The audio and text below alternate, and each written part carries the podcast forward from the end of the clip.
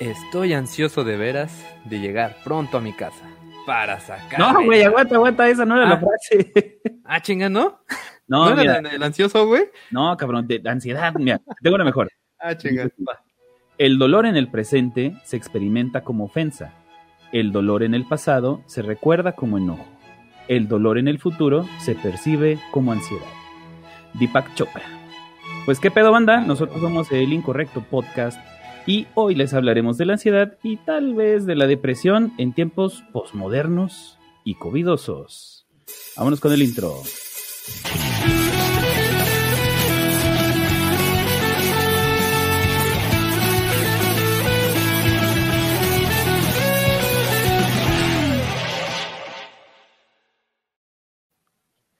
Ah, qué show, mi gentucita. Yo soy René ALB y me encuentran en Twitter e Instagram como arroba esdogopus. Y el día de hoy mi touch tuvo un ataque de ansiedad porque olvidó el aniversario que no tenía preparado con su novia. Y pues ni pedo, este no va a estar con nosotros. Pero el que sí me acompaña es el estrés con panza y barba. El Cale. y harta de las dos. Eh, pues. ¿cómo están? Buenas noches. Yo soy Cale Alcázar.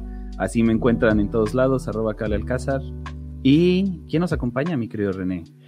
El día de hoy nos acompaña alguien a quien nosotros dos admiramos y que la verdad empezamos a hacer podcast gracias a que empezamos a, hacer sus- a escuchar sus podcasts y ya bastando de cromárselas. Con ustedes el Cale sin barba ni pelos, digo, sin barba ni panza. No, sí tengo panza. No, claro que tengo panza, güey. Este, el problema es que la oculto con ropa negra, como buen metalero. Entonces, este, metalero que se respeta debe tener playera negra para que no se vea, porque pues no pega la, la luz del sol, güey, no hace, no hace sombra, güey. Entonces, pone un metalero una playera blanca y se le hace la sombra de la chichi. Pero bueno, ese es el punto, muchachos. Si usted le da ansiedad el, el, asunto de que se burlen de su cuerpo, no se preocupe, quédese aquí. Vamos a hablar en este momento de la ansiedad, gracias aquí a los incorrectos que, que me invitaron, muchachos, a hablar de la ansiedad. Eh, todo lo que quería usted saber sobre la ansiedad, pero tenía miedo preguntar porque le daba ansiedad. Eh, que ese es un chiste que, que está ahí. eh, para, eh, lo hubiéramos dejado de propedéutico. Propedéutico para todos. Escuchen la ansiedad, me da acidez. Ya me estoy haciendo autopromoción. Porque ahí prácticamente, pues dejo claro que, que, que cómo es la vida de alguien que sufre de ansiedad, o sea, sé yo. Entonces, quiero, que- quiero empezar este rollo diciendo que yo estoy en los dos lugares. Estoy en el lugar de psicólogo que atiende, que estudia la ansiedad, y estoy en el lugar de alguien que padece ansiedad. Entonces, digamos que tengo las dos, este, o sea, puedo ocupar los dos espacios, entonces puedo hablarles al, al respecto de los dos. Y ya, muchachos, eso es A lo huevo. que quería decirles a todos. Oye, que- antes que nada, seguramente hay algún alguno de nuestros tres seguidores que no es este robado del santo de mi de- debe haber una. tu podcast. Este, dinos quién eres, dónde te encontramos, eh, qué videojuego te gusta más. Ya no, quiero- no quiero hablar de Street Fighter, este, ya, ya acabó, ya pasó eso. Este, miren, ahí están poniendo mensajes del Street Fighter. Este, muchachos, este, pues ya me conocen algunos, los que no me conozcan, este, me encuentran en arroba el Santo en todos lados, nomás pónganle así el SR Santo y les salgo. Este, hacemos eh, eh, el Pasquín, que es un podcast de política, yo hago la vida, me da y ahorita estamos haciendo la buena, estoy haciendo las crónicas del barrio. Y colaboro en mi gala, porque a ver, mucha gente no entiende ese rollo, que ya lo he dicho tantas veces. Mi gala es un proyecto que empezó el señor Don Hobbit y que todos juntos estuvimos en la revista Mi Gala, en la extinta revista Mi Gala. Y después cuando empezó el podcast, todos colaboramos en Mi Gala. Pero, porque siempre dicen, no, es que llegan más videos, santo, güey, los videos los hace el Hobbit. Nosotros, yo colaboro en los podcasts con ellos, nada más. Entonces, mi gala, ahí su, su crisis existencial de ahora los viernes, ahí me encuentran. Y pues yo pues ya muchos sabrán que soy psicólogo, entonces como eh, psicólogo ejercí un rato, pero generalmente siempre me ha gustado la psicología, la psicología como área de conocimiento, pero por azares del destino terminé en el marketing político. Entonces, como terminé en el marketing político, eh, utilicé mis conocimientos este, psicológicos para entender lo que la gente desea de los, el- de los políticos. Este. Suena- sé, que suena, sé que suena raro, pero bueno, pues eso fue la forma en la cual ejercí la psicología. Pero eh, siempre me ha interesado eh, la mente, la mente en su... Empezó a hacer psicoanálisis político. Exactamente. No, pues vamos a, vamos a analizar los deseos. ¿Qué quiere la gente? Ese es como lo primero fundamental de una campaña política. ¿Qué desea la gente? Porque recuerden que el voto, el voto no es racional, muchachos, es emocional. y ya, esa es mi presentación. Vientos. Y bien, para empezar, tengo una pequeña descripción de la ansiedad que me pareció muy interesante y que extrañamente encontré en un video de Eurogamer. Y dice así: La ansiedad va muy de cerca de la depre y se define como una sombra que acecha por todo aquello que te propones hacer. Una sombra que aprieta, constriñe, agota y aterra. No cesa en ningún instante, te inmoviliza y parece seguir de salir de la nada. Y parece en efecto ser nada para quien lo ve desde afuera. La ansiedad es el miedo irracional a uno mismo. El trastorno de ansiedad es una sensación de pánico e inseguridad continuada ante el peligro que aún ocurre. Los nervios y el miedo abren paso a la sudoración, taquicardia, presiones en el pecho y luego ataques de pánico, a la sensación recurrente de que vas a morir. Aquí todo tu pinche cerebro tiene un miedo irracional a algo que aún no pasa y que quién sabe si va a pasar y lo que hace que te sientas aterrado. En cierto modo, tener ansiedad es tener miedo a la vida. Que eso es. Bueno, ahorita ya lo hablamos. Como, una versión medio poética, ¿no? Pero, este. ¿Qué te parece, Santo, si nos vas dando, pues, este, digamos, como una definición más clínica de qué es la ansiedad? Miren, la, ansiedad es, o sea, porque hay que hacer una diferencia, porque luego creo que se confunde estrés con ansiedad. El estrés y la ansiedad van hilados. Eh, el estrés es el mecanismo fisiológico que necesitamos los seres humanos, como eh, como lo que somos, homínidos este, evolucionados, eh, que nos sirvió en algún momento para prepararnos ya sea para huir o para pelear. Por eso el estrés, eh, generalmente, no sé, si ustedes se estresan, que les duele, ¿no? O sea, pues, me dan náuseas, eh, me duele el cuerpo, tengo el cuello tenso, o sea, e, ese es, o sea, si se han peleado alguna vez en su vida o los han asaltado, muchachos, si viven en el Estado de México, este, o en una combi, o sea, sabrán lo que es esa sensación de estrés, o sea, generalmente vomitas, eh, vomitas por una razón simple, tu estómago necesita estar libre para que puedas correr, o sea, te hace más ligero. Eh, también es por la secreción de adrenalina que corre en tu cuerpo, tu visión se aclara, o sea, fijas la visión, los músculos de tu cuerpo se empiezan a hinchar porque obviamente estás preparado para pelear. Bueno, ese es el estrés. Entonces el estrés es precisamente eso, es, una característica que nos sirvió evolutivamente para sobrevivir, ¿no? O sea, porque si no tuviéramos estrés, pues como principal, como homínidos, pues venía el tigre y el pendejo que no tenía estrés, pues se lo comían, güey. O sea, estaba ahí el tigre y decía, ay, ya déjalo, güey, no hace nada, güey. No, güey, corre, entonces todos, corre, ponte a correr. Pues no, no, no hace nada, güey. Entonces quedaban ahí o sea, si no hubieran tenido ese proceso de estrés, no hubieran huido. Okay. El proceso de estrés es compartido, no solamente es de los seres humanos. Eh, todas las especies se estresan. Eh, se estresan en el sentido fisiológico, o sea, porque de repente pueden, no, es que mi perro, el, verde, lo estresa mucho. no, güey, espérate, güey, no, no, no, no, no es que tu perro diga, no me gusta el verde, güey, no, o sea, eh, el... perro verde, no mames. no, mi perro el verde. no, bueno, pero los pinches perros veganos sí se han de estresar, cabrón, no mames. Oye, no, claro, güey, o sea, el, el, el, problema es que el, el, el, estrés, o sea, al ser compartido, pues por eso sabemos que es un proceso fisiológico. Ahora, de ahí se deslinda la ansiedad. La ansiedad involucra el mismo, el mismo proceso, o sea, la ansiedad y el estrés van hiladas. O sea, no puedes tener ansiedad si no tienes estrés, porque la ansiedad es un subproducto del estrés, ¿no? Eh, la ansiedad es, este estado en el cual, si no, yo no comparto esta idea de que sea eh, miedo a la vida, porque hay circunstancias que te pueden generar ansiedad. La ansiedad, sobre todo, está relacionada con el miedo a perder el control, que es lo que trataba, lo que decíamos ahorita fuera de micros, ¿no? La ansiedad es perder el control en cualquier circunstancia. A ver, ¿cómo, está relacionado esto? Cuando nos enfrentamos a situaciones que no podemos controlar, hay un psicólogo que ya ha hablado de él, este, un psicoanalista, bueno, psicodinámico, porque es, este, no es psicólogo, es ni psicoanalista, es psicoanalista psicodinámico. Enrique Pichón Rivier, muchachos, revisen su obra de Enrique Pichón Rivier. Enrique Pichón Rivier trabajó mucho tiempo con grupos terapéuticos. Eh, él fue de los pioneros, es, argentino y, en Argentina los grupos terapéuticos digamos que son muy habituales, a diferencia de, aquí en México, ¿no? Eh, cuando empieza el estudio de los grupos y cómo, cómo los grupos hacen posible un proceso terapéutico, Pichón Rivier los estudia, ¿no? Y se da cuenta que toda participación en grupo involucra ansiedad. Eh, y, ahí le voy a preguntar a, a, los dos. ¿Recuerdan el primer día de clases, tal vez si no sea de la primaria, de cualquier, de la primaria, secundaria, prepa, universidad, ¿recuerdan su primer día de clases? Sí, cómo no. Sí, sí, sí.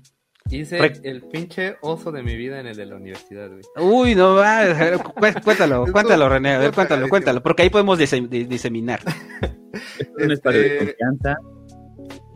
Nada, yo, yo soy de esas personas que a veces se avienta como el borras y sin investigar nomás a ver qué va a pasar, ¿no? Entonces llegué y dice el maestro, no, pues este, aquí va a haber este un receso y vamos a vernos en los cubos. yo, ¿qué verga son los cubos? Bueno, en el salón tal. Ajá, ya iba yo con un, cuate que ya conocía desde antes. Y entonces así, ¿no? Nos dicen, no, pues los cubos son esos salones. Bien. Pues ya entramos el primer salón, no hay nadie, el segundo, tercero, todos los de la planta baja, nadie, ¿no? Y luego subimos al segundo piso y así igual, primero, segundo, tercero, nada, güey, no se oía nada de ruido. Y estaba la puerta entreabierta y agarro y ¡guay! La pateo, güey, y se abre la pinche puerta y, y se y ahí estaban todos. Ajá, ¿y cómo te sentiste en ese momento? pues no mames, me sentí este todo apenado, la neta, fue así como, ay, qué pedo, ¿no? Primera impresión. Eh, de por sí soy un payaso, pero no esperaba que esa fuera la primera impresión. Eh, les preguntaba eso, a ver, tú, Cale, ¿recuerdas tu primer día de escuela? Cualquiera, de cualquiera. ¿Cómo te sentías? Descríbete en ese momento, ¿cómo te sentías? Sí, pues más que nada como preocupado de, de generar una buena primera impresión, ¿no? Porque sobre todo, este, no sé, cuando estás como, yo, yo no sé si tengo algo, pero te lo juro, te lo juro que desde la primaria los grupos tóxicos siempre me han seguido, cabrón. O sea, siempre si hay este SD o así, hasta el que haya, siempre me toca el último, que suele ser el peor, cabrón, ¿no? Entonces, Abre tu Twitch, güey, vas a hacer la sensación. yo ya sé que de entrada, este, cuando voy a empezar un, un, eh, un, nuevo nivel, ya sé que voy a llegar al peor grupo donde está el puto desmadre, ¿no? Entonces, ya, ya veo como con la pinche espada desenvainada directo para los vergazos. casi ni te gusta el desmadre, güey. Ajá. Seguro que me busca, güey. Entonces, este, pues sí, como esa pinche ansiedad de decir, puta, no vayas a llegar y vayas a decir una pendejada y se te queda el puto apodo por todo el, este, el tiempo que estés en la escuela, ¿no? Entonces, eh, pues sí, o sea, con mucha preocupación de, la primera impresión, diría yo. Eh, es que ese es, precisamente lo que, lo que señala Pichón Rivier, o sea, de que cuando nosotros nos enfrentamos a una situación desconocida, eh, generamos algo que él denomina ansiedad paranoide. La ansiedad paranoide es cuando, por ejemplo, mucha gente, cuando tiene su primer día en el trabajo, ¿no? Y que llegan y se duermen temprano, se paran en la mañana, arreglan todo, ponen su topper, este, se arreglan bien la camisa, o sea, salen perfectos y se revisan una y otra vez para dar una buena impresión, porque obviamente están experimentando un proceso de ansiedad. O sea, están experimentando un proceso de ansiedad frente a un fenómeno desconocido. Entonces, imagínate que es tu primer día del trabajo, güey, y de repente llegas y estás presentando el informe y en tu laptop aparece porno, ¿no? Entonces, eso va a ser un hecho traumático, güey, que no vas a, que, es muy complicado que superes y probablemente te genere eh, después ansiedad cuando llegues a una nueva experiencia laboral. Pero esa es la raíz fundamental de esto que dice Pichón Riviera, es que llegamos a, los grupos y cuando llegamos a los grupos nos genera ansiedad entrar a un grupo. Para, ¿Por qué? ¿Y por qué nos genera ansiedad? Pues porque es el temor a lo desconocido. No sabemos cómo actuar, no sabemos con quiénes estamos, no sabemos a qué nos estamos metiendo. De, ahorita lo que decía René está muy chido porque él dice, yo venía con un amigo que ya conocía. Entonces cuando dices, yo venía con un amigo que ya conocía, entonces estás buscando una zona de seguridad que te libre de la ansiedad. Por eso cuando de repente vas a un lugar y no conoces a nadie, pues estás como pinche lemur, güey, buscando así un cabrón y que dices, güey, a ver, ¿quién de aquí conozco, güey? Ah, ese güey creo que le hablé una vez y ya de repente ya es, ¿qué pedo, güey? Y ya se te queda bien, ¿tú quién eres, no? Este, no, entonces tratas de generar empatía porque al final es más fácil salir de una situación desconocida cuando tienes algo conocido, ¿no? Entonces, lo que dice Pichón Riviera es que la, la ansiedad este, paranoide se aplica en cualquier circunstancia. Eh, en cualquier circunstancia por una simple razón. Es un, es un proceso que aprendimos en familia. Eh, aprendimos en familia, eh, primero estábamos en el núcleo familiar y el núcleo familiar nos arroja al mundo y entonces cuando nos arroja al mundo tenemos que interactuar con otros seres humanos y cuando interactuamos con otros seres humanos pues utilizamos las herramientas que llevamos de nuestra familia, o sea, y nuestra familia qué rol teníamos, o sea, si de repente no sé, el Cale era el tóxico, güey, Y entonces llegas y quieres ser el tóxico, pero hay otro Cale más cabrón, güey, más barbón y más pinche tóxico que tú. Entonces en ese momento te genera ansiedad porque no ocupas un espacio ahí. O sea, eh, ya hay alguien que ocupa ese lugar, ¿no? O sea, ya hay alguien que está ahí. Entonces, el rollo es que tienes que dar el giro precisamente para poderte integrar. Bueno, entonces, de entrada vamos a partir de eso. La ansiedad es, estamos frente a algo que no conocemos. Entonces, piense esto para muchas de las circunstancias que mucha gente que está atravesando ahorita procesos de ansiedad por el COVID y demás cosas, la raíz fundamental de por qué tenemos ansiedad por el COVID es porque no sabemos ni qué verga con el COVID. O sea, esa es la realidad y toda la gente está pensando que ya encuentren un tratamiento, que ya encuentren una vacuna, que ya nos digan que hay salida, porque no hay salida. Entonces, como no hay salida, pues nos genera ansiedad y eso ya es una ansiedad social. Bueno, ese es un primer proceso de ansiedad. El segundo proceso de ansiedad. Ajá. Espérame tanto. Este, regresando un poco a lo que comentaste al inicio. Entonces podríamos decir que ansiedad y estrés son como la, la misma cosa en diferentes momentos. Digamos, el estrés es ante una situación de peligro real y ansiedad sería como una situación de peligro que podría pasar o podría no pasar. Es que esa es la, esa es la clave de la ansiedad.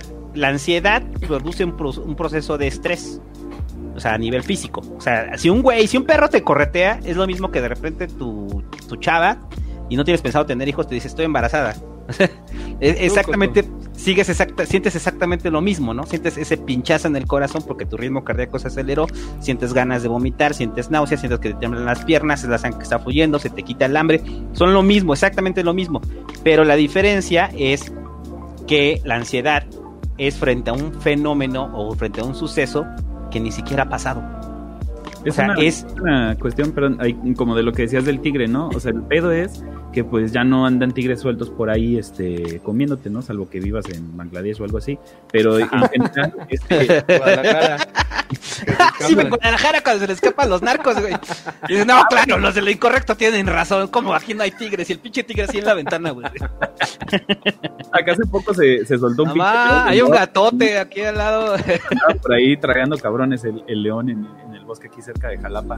Pero este, vaya, el, el punto es que ya no hay como un tigre real que te persigue y por el cual tengas que correr, ¿no? Sino que ya es como un pinche tigre imaginario o etéreo, ¿no? Y entonces ya tu tigre son las deudas, o tu tigre es el pinche camioneta de Coppel que a ver cuándo llega, ¿no? Este, o sea, es como... Eh, eh, eso es lo que te va generando. El pedo es que muchas veces no llega, ¿no? Porque cuando era el tigre, pues corrías, quemabas la pinche adrenalina y volvías como a este a descargar todas esa, esas, este, esas hormonas, ¿no? O esa, esa preparación. Pero este, pero pues de repente cuando no llega el pinche tigre y no llega y no llega y no llega, entonces empieza a volver como este, o sea, nunca hay una descarga de esos, de esos niveles de, la hormona del estrés, ¿no? No, y, y, y el asunto es que, ah, tomando el ejemplo del tigre, que ese ejemplo lo hacía en la vida, me da acidez, que el, el tigre, o sea, siempre hubo un homínido, güey, que el tigre no lo mató, y a partir de ahí, el homínido todo el tiempo tuvo ansiedad porque en cualquier momento iba a llegar el tigre. O sea, no lo mató y el güey estaba, ah, no mames, oye una rama, güey, ay, el puto tigre, ¿no? Entonces, eso ya es propiamente un proceso de ansiedad, o sea, porque el tigre no está ahí. Entonces, pero ese es, eso es lo grave de la ansiedad. Lo grave de la ansiedad es que tu cuerpo está funcionando como si el tigre estuviera ahí. Entonces, a nivel fisiológico, todo lo, todos los procesos que suceden en tu cuerpo suceden de la misma forma con el tigre o sin el tigre. Entonces, un estado de estrés continuado, o continuo, perdón, este, un estado de estrés, continuo, pues obviamente tiene daños a la, a la salud. Entonces es, pues es lógico, ¿no? O sea, si todo el tiempo tu corazón está acelerado, pues obviamente hay daños a la salud. Si todo el tiempo estás quitando adrenalina. Nada más para, para, poner un ejemplo de cómo afecta directamente el estrés a la salud y re recuperando. Vamos a seguir hablando del tigre un chingo de rato, así que encariñense con él. Sí, quédense, vamos a ponerle aquí en su, en su pantalla, güey, aquí el tigre, güey, que entre ahorita. Este, eh, cuando tú te tenías que preparar para que el pinche tigre te atacara, era muy posible que te fuera a llevar un zarpazo o una mordida, ¿no? Entonces, uh -huh. el cuerpo tenía o tiene una reacción ante el estrés que es de inflamación. ¿Por qué? Porque uh -huh. si tu cuerpo está inflamado y te cortas, eh, te, no te desangras, ¿no? O te desangras sí. menos. Entonces, este, el estrés siempre produce inflamación en todo el cuerpo, ¿no? Entonces, eh, si es de manera, eh, digamos, crónica o constante, tú estás siempre en un proceso de inflamación y ese pinche proceso de inflamación te va a llevar a, este, a problemas a la, tigre sí está, güey, en cualquier momento va a entrar. Sí, güey, entonces el problema es que andas todo el pinche tiempo inflamado y obviamente eso tiene problemas de cardiovasculares, tiene problemas este, en el control del peso, tiene problemas en el control Todo eso tiene que ver eh, pues con una inflamación crónica provocada por, por, un pinche estrés y por un tigre que nunca llegó y tú nunca corriste. No, estás gordo, güey, estás estresado. Eh, sí, pues hay veces que sí, güey. Bueno, no, no, güey. O sea, si te estás comiendo cuatro tacos de pastor así con queso, güey, dices, no, güey, es que estoy estresado, güey. Pero, pero eso nos lleva a un punto. El punto es que hay gente que come por ansiedad. Y, y porque ahorita vamos a hablar de los mecanismos que utilizamos para sortear la ansiedad, que la mayoría de ellos eh, son de sentido común que nos llevan a incrementarla.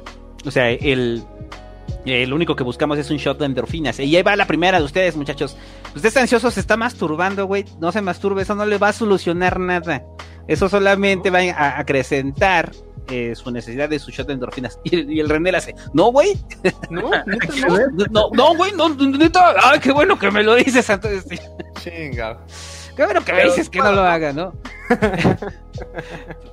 no, de que puedes, puedes, pero el rollo es para qué la usas, ¿no? Eh, ah, bueno, eh, el, regresando al otro concepto de Pichón Rivier, Pichón Rivier dice que tenemos otro tipo de ansiedad, que esto es la ansiedad depresiva.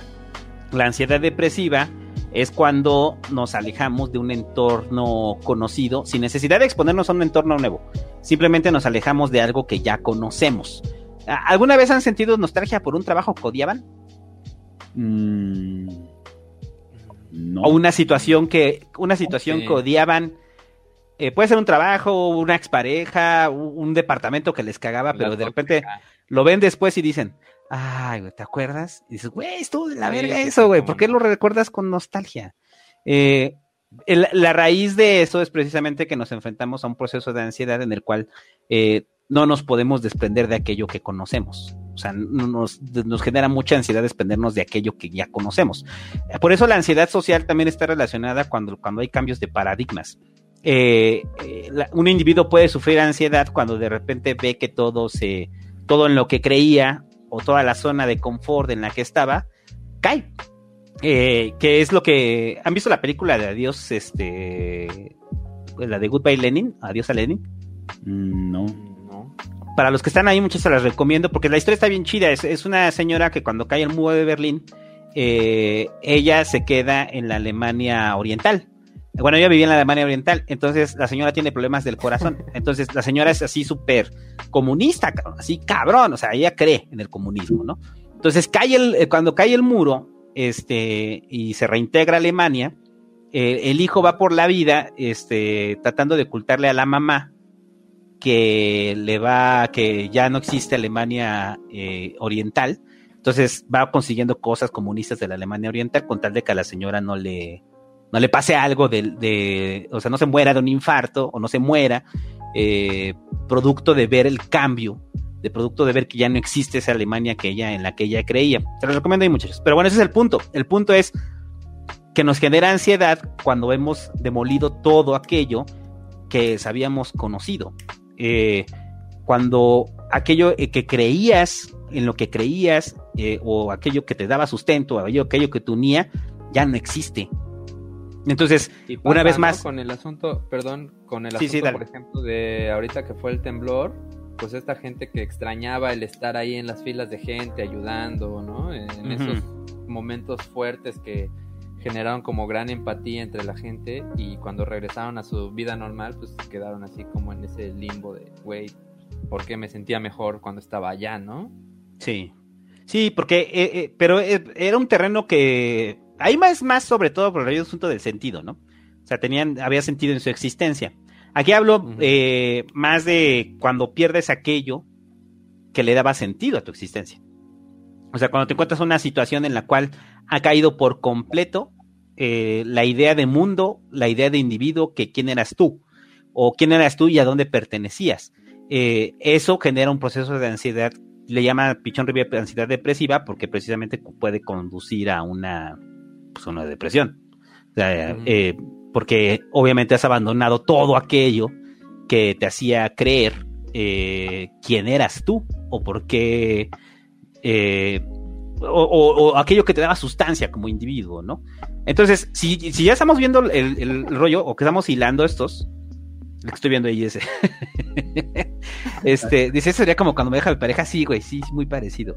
Eh, miren, cuando, cuando estamos viendo la ansiedad paranoide, que ya que dejamos claro, la ansiedad depresiva y la ansiedad paranoide, entonces la ansiedad paranoide es un proceso nuevo al que nos estamos enfrentando. La depresiva es cuando abandonamos lo conocido, ¿no? O sea, en la paranoide es cuando ya entramos al proceso.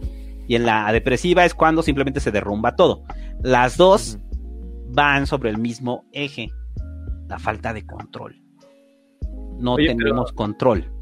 Ajá. Este, digo, de todo lo que has estado hablando, me, resuena mucho como la idea de la, incertidumbre, ¿no? O sea, porque dices, el, hecho, por ejemplo, hacías el ejemplo de, del primer día de clases, ¿no? Este, y, en este caso que es como eh, que pierdas el sentido de tu vida, pero eso tiene mucho que ver con que tengas incertidumbre del futuro, ¿no? Como decías del COVID, pues no sabemos si va a llegar la vacuna, si va a servir, cuándo va a llegar, cuándo va a acabar esta madre, ¿no? Es un poquito como, lo que dicen de la tortura, ¿no? Que sirve porque no sabes cuándo va a acabar, ¿no? No tanto el dolor que te provoquen. Entonces, o sea, sí va muy ligada la ansiedad con la incertidumbre, ¿no? Sí, y, la incertidumbre es precisamente el miedo a lo desconocido. O sea, es el miedo a no, a saber, a no saber qué va a pasar. Y esa es como la clave, o sea, porque hay mucha gente que en este, en, el COVID está sufriendo ansiedad. Y hay gente que no.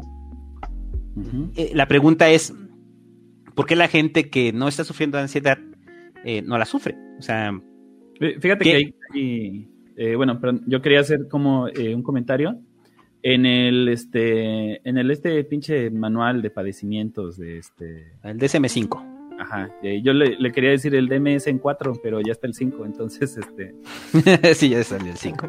Este, pero bueno, en el DSM este eh, lo, primero que hacen es como eh, distinguir ansiedad tipo o ansiedad este rasgo de ansiedad de estado, ¿no? esto es este, interesante, digamos, porque tiene que ver como con la personalidad de cada quien. Eh, básicamente la ansiedad eh, rasgo, pues es cuando ya eres una persona eh, que es ansiosa y, tienes, digamos, este un umbral de, este, sensibilidad más, más bajo, ¿no? Entonces sientes mucho las cosas y entonces cualquier cosa te puede generar este ansiedad de momento, ¿no? Es, es como, imagínense, pues hay un, un gato huraño, ¿no? Que nada más le suena un ruido y, brincan, ¿no? Y yo creo que todos conocemos a esta persona, ¿no? Que es como siempre está ansiosa o siempre es muy ansiosa, ¿no? Este, ladra un perro y brinca y este, y pasa la, ambulancia y, ay, no, ¿qué tal que va para mi casa? Y este, y de todo, todo, ¿no? Todo el tiempo se cae algo y gritan, o sea, siempre están como... Eh, pero tiene que ver con que son muy sensibles ante los estímulos externos, ¿no? Ya sea eh, estímulos físicos o estímulos este, eh, sociales, pues, ¿no? y, existe la ansiedad eh, estado, que es cuando todo el contexto te genera durante un periodo de tiempo determinado eh, esa ansiedad, ¿no? Entonces, independientemente de si tú tengas ansiedad rasgo o no, tú puedes estar ansioso, ¿no? Porque pues no manches, o sea, si, si de repente un día este, te despiden del trabajo, tu vieja te deja, el perro te orina y pierdes en el Street Fighter, pues obviamente vas a estar vas a estar todo este, Está muy fresco esa herida, Cale, por favor, ya me dio ansiedad. Este. O sea, por más, por más eh, zen que tú puedas hacer, eh, vas a tener momentos de, de alto estrés en donde vas a estar ansioso, ¿no? Ya sea que estés un día, una semana, un mes o dos años, dependiendo de cuánto se extienda la situación y de la facilidad que tengas tú para afrontar esa, esa ansiedad, ¿no? Pero, este, obviamente hay gente que está más predispuesta. ¿Por qué? Porque tienen ansiedad, este, ansiedad rasgo, ¿no? Que también es ahí como un volado, porque hay gente que, como ya sabe que son así, eh, buscan como un chingo de maneras de, de tratar de mantenerse, entre comillas, este, relajados durante, durante los momentos de máximo estrés, ¿no? O sea, todos tenemos cuates que vuela la mosca y se derrumban y se ponen súper mal. Ah, pero no vaya a haber un pinche choque triple con tres muertos e incendio, porque entonces se prenden y, trabajan este, de poca madre, ¿no? O sea, es como, nada más como para diferenciar esto, perdón, distinguir, que, este, que puede haber momentos en donde el entorno te lleva a estar muy ansioso eh, por la situación que estás viviendo eh, y hay gente que ante todo se pone ansioso porque pues ya su pinche personalidad. Es que ese es como el, el... A ver, si hay personas que son ansiosas, o sea, que tienen, que ya se ha estudiado, o sea, ya se ha estudiado de dónde, a ver, porque eso es importante. no quiere decir que todas las personas que padecen ansiedad hayan tenido hechos traumáticos en su vida, porque eso pareciera que, que ya es así de, no, no es ansioso, güey, pues algo le pasó. No, no necesariamente. Ya, ya hay estudios en los cuales sí se habla de una predisposición genética que tienen muchas personas con respecto a la ansiedad. Esto que hablas este, de la hipersensibilidad que tienen ciertas personas a todo tipo de estímulos, pues sí, o sea, puede ser un proceso evolutivo y puede ser que, pues, desgraciadamente a usted le tocó. O sea, es como el rollo, o sea, a ti te tocó así, güey. Eh, pero también hay otra parte de, de esa ansiedad que sí viene por hechos traumáticos, o sea que no venía con una predisposición, pasó un hecho traumático y a partir de ahí le generó ansiedad, ¿no? Y las personas que, porque, a ver, eso también es importante, la ansiedad no es, o sea, las situaciones, la, ansiedad es en cualquier situación y cualquier persona. O sea, no quiere decir que haya, no haya una persona que no le dé ansiedad. Claro que le da ansiedad. Si mañana usted lo sale a las 3 de la mañana y un culero va con un cuchillo detrás de usted y aunque no le esté haciendo nada, pues obviamente usted va a generar un proceso de ansiedad, ¿no? y de repente va a ir volteando, ¿no? Así de, a la verga ese güey, a la madre, ¿no? O sea, sí va a tener un proceso de ansiedad porque es normal tener ese proceso de ansiedad. O sea, aunque no esté pasando nada, o sea, se están prendiendo las alertas y va a experimentar un proceso de estrés. Ahora el problema, ¿cuándo se vuelve patológica la ansiedad? La ansiedad es cuando ya pasó un pinche mes y estás en, en, el, no, güey, estás en las oficinas de la Policía Federal y de repente ves a un güey así dices, no, no mames, ese güey me quiere robar. Güey, estás adentro de las oficinas de la Policía Federal, nadie te va a robar. Y entonces es como la pinche pedo que entender cuándo la ansiedad es patológica. La ansiedad es patológica cuando el miedo es irracional. Ese es como, es lo primero que hay que dejar claro. Cuando el miedo no existe, cuando no existe un, un verdadero riesgo, y aún así experimentas un proceso de ansiedad. El ejemplo más simple de ellos es el miedo a volar. Volar, o sea, subirte a un avión. Eh, subirte a un avión, este, que yo hacía muchos chistes de eso en, la vida, me da ideas del asunto de que yo siempre que me subo a un avión bebo, güey. Siempre. Siempre, o sea, no hay forma en que no me suba a un avión que no, me, que no beba. Y eso lo entiendo a través de mi ansiedad. Pero aún así, la, la, la, confrontación eh, de los... la única forma de superar una fobia es confrontándola. ¿eh? Eso es este sí es, tal cual o sea es este de sensibilización sistemática. Entonces si usted tiene fobia la única forma en la que usted va a superar una fobia es confrontando una fobia. Entonces para la gente que padece miedo a volar o que tiene ansiedad pues inevitablemente se van a tener que subir a un avión porque la raíz del, de la ansiedad es que no hay un riesgo real pero aún así crees que lo hay hasta que de repente ya te subes y estás en una zona de confort y dices güey no pasó nada. Pero meses después te vuelves a subir a otro avión y vuelves a experimentar la misma ansiedad que experimentaste en el vuelo pasado. O sea, no es como alguien que se sube por primera vez a un avión y obviamente se enfrenta a algo desconocido y le da ansiedad y el pinche despega y dices, ¿qué verga está pasando?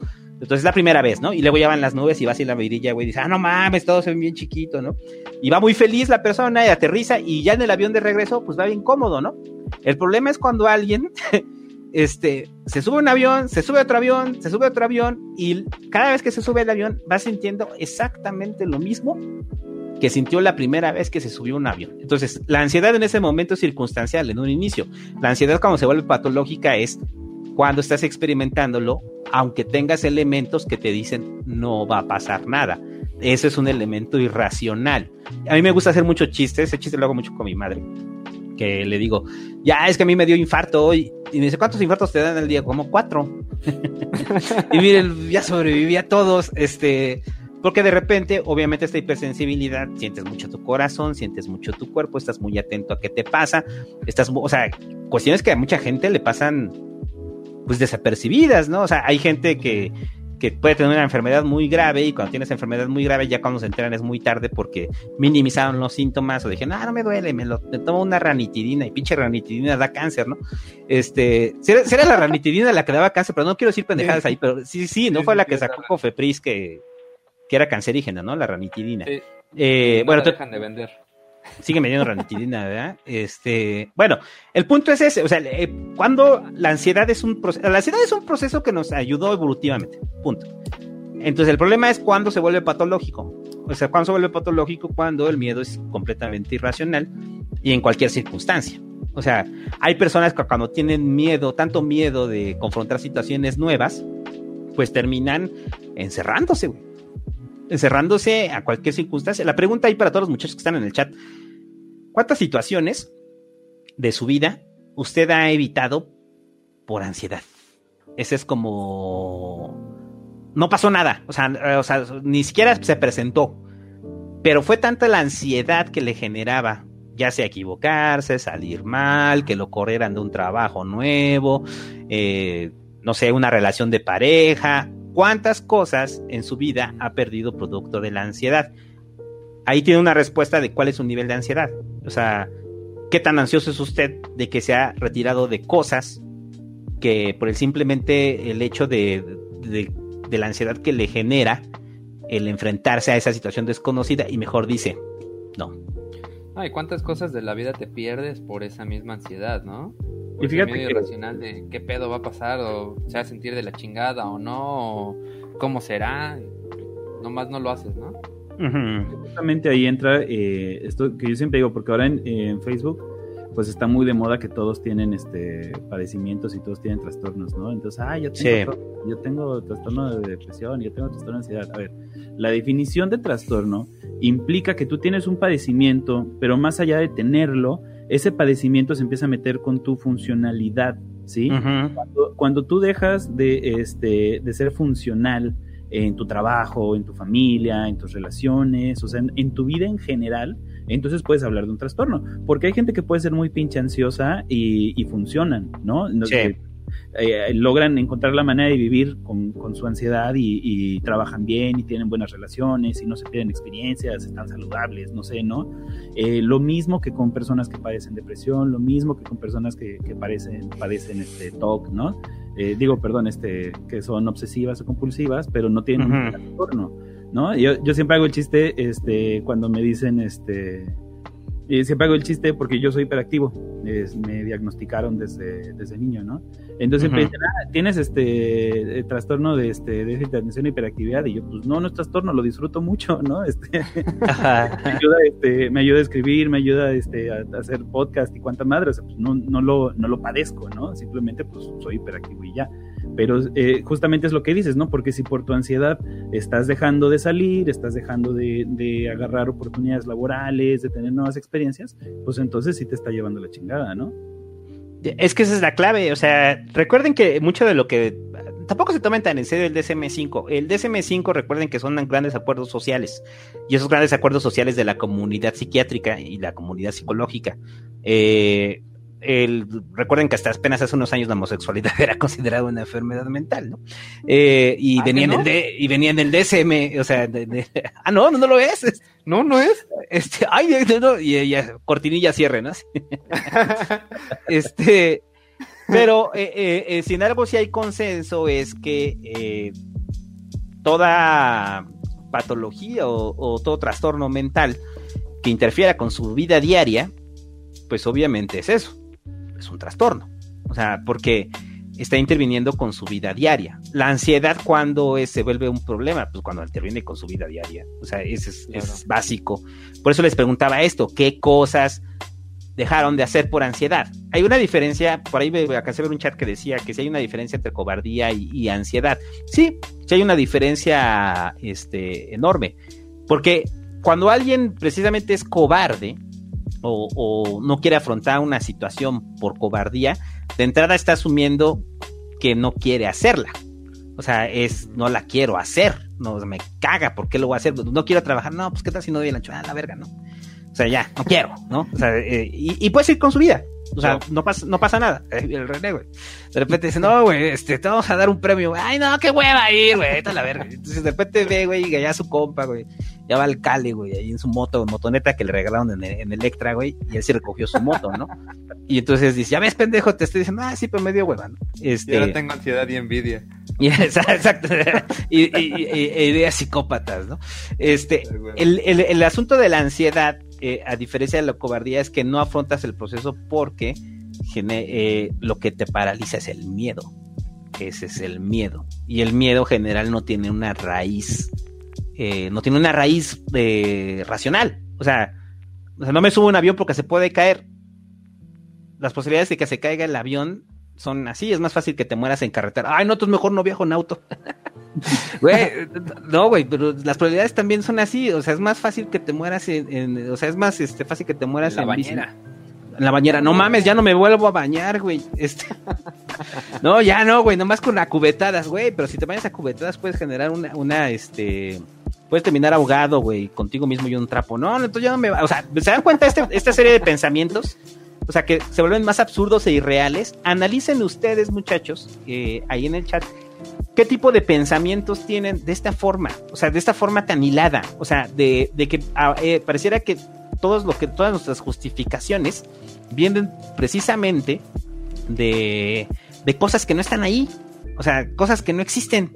Eh, eh, y cada vez frente a un nuevo proceso, lo que vamos haciendo es vamos pensando en las cosas que pueden salir mal y se van hilando sobre estos pensamientos, ¿no? Y también ahí se empiezan a tener estos eh, pensamientos circulares, ¿no? Que estás como rumiando y masticando siempre lo mismo, lo mismo, lo mismo, que al final de cuentas va siendo como un este espiral que te va llevando para abajo. Y, eso es clave. Sí, sí, sí, dale, René. Ahorita, eh, veo que mucha gente estamos, no, cuando no estamos muy relacionados con este tema, llegamos a considerar así como hermanitas muy cercanas a la ansiedad y a la depresión. Esto cómo, cómo interactúan entre ellas, cómo se da este pedo. Eh, es que es distinto, a ver, porque la ansiedad al final de cuentas es el miedo, el miedo a las situaciones que no podemos controlar, ¿no? Eh, la depresión muchas veces está eh, en la pérdida absoluta de, sentido que, que, permite continuar, ¿no? O sea, es eso.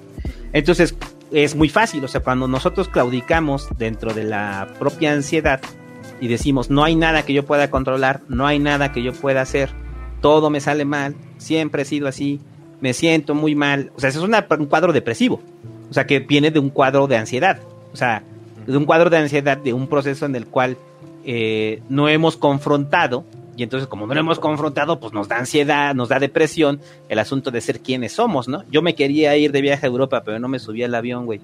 Dale verga, soy una mierda, ¿no? Yo quería hablarle a esa chava, güey, y ahorita anda con un güey, este, y no, más no me... feo y más pelón que yo. Más feo y más pelón que yo, güey, y no tuve el valor de hablarle porque me da ansiedad de interactuar con la gente, ¿no?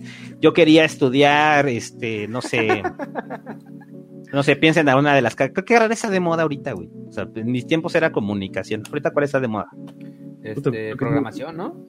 Gastronomía, programación. Gastronomía, gastronomía también siempre ha sido bueno. Programación. Yo quería estudiar programación, pero me dio ansiedad y no me sentía apto para las matemáticas. Entonces, mejor me metí a psicología.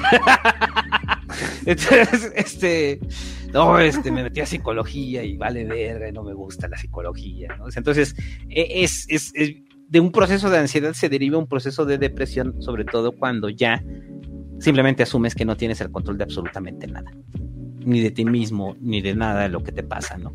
No necesariamente es así, o sea, para toda la gente que, que están ahí, o sea, no vayan este, a pensar en, no, no, güey, es que tengo ansiedad y mañana voy a estar deprimido. No, no, no. Esto es un proceso que se agrava. Entonces, por eso, precisamente lo que se trabaja en la, en, en, en, la parte terapéutica con la ansiedad. A ver, pero, también hay que entender eso, a ver, nada más ahí pequeña parte. Eh, precisamente ayer platicaba en el ciber de ese pedo. Eh, hay que entender que si ya hay una raíz eh, que evolutiva de, de, la ansiedad, y desgraciadamente a nosotros nos tocó ser ansiosos, güey.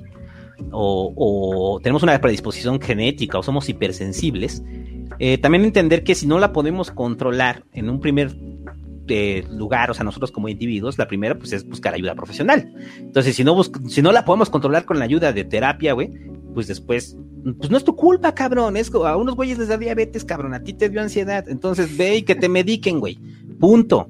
O sea, porque si es, o sea, si, si ya es este, o sea, si ya tiene raíces este, biológicas, pues nada te la va a quitar, güey. Así de simple. Entonces, eh, pero cuando ya es conductual, aunque tenga una raíz biológica y has podido controlarla, eh, pues ahí lo que tienes que hacer como, o sea, como, como persona con ansiedad, pues al final de cuentas es confrontarla, porque si no la confrontas, vas a terminar en un cuadro depresivo. Así de simple. Ah, ah, es como estas personas que pasan toda su vida eh, y que siempre que hablas con ellas, güey, siempre están con el pedo se lamentándose de lo que no hicieron, ¿no? Eh, perdón, muchachos, que me trajo agua, me trajo agua mi chava. Este, siempre se están lamentando de las cosas que no hicieron, ¿no? Y es muy molesto, ¿no? E, es, muy molesto para ti como, como, como espectador, pero para ellos no, o sea, para ellos es, es un cuadro depresivo, güey, o sea, es un cuadro depresivo que eh, están mal por las cosas que no pudieron controlar y sobre todo las cosas que tuvieron bajo su control, o sea, eso es como lo, lo más grave es eso, cosas que sí pudiste controlar, pero que te daba miedo no poderlas controlar, ¿me explico? O sea, es como a ver, yo sí podía haber ocupado el cargo de director en esa empresa, ¿no? Un ejemplo así, súper postmoderno. Pero eh, la ansiedad me lo, me lo impidió, pero yo sé que sí podía, pero mi miedo me impidió no ocupar ese espacio porque no me sentía ni preparado ni capaz para hacerlo, ¿no?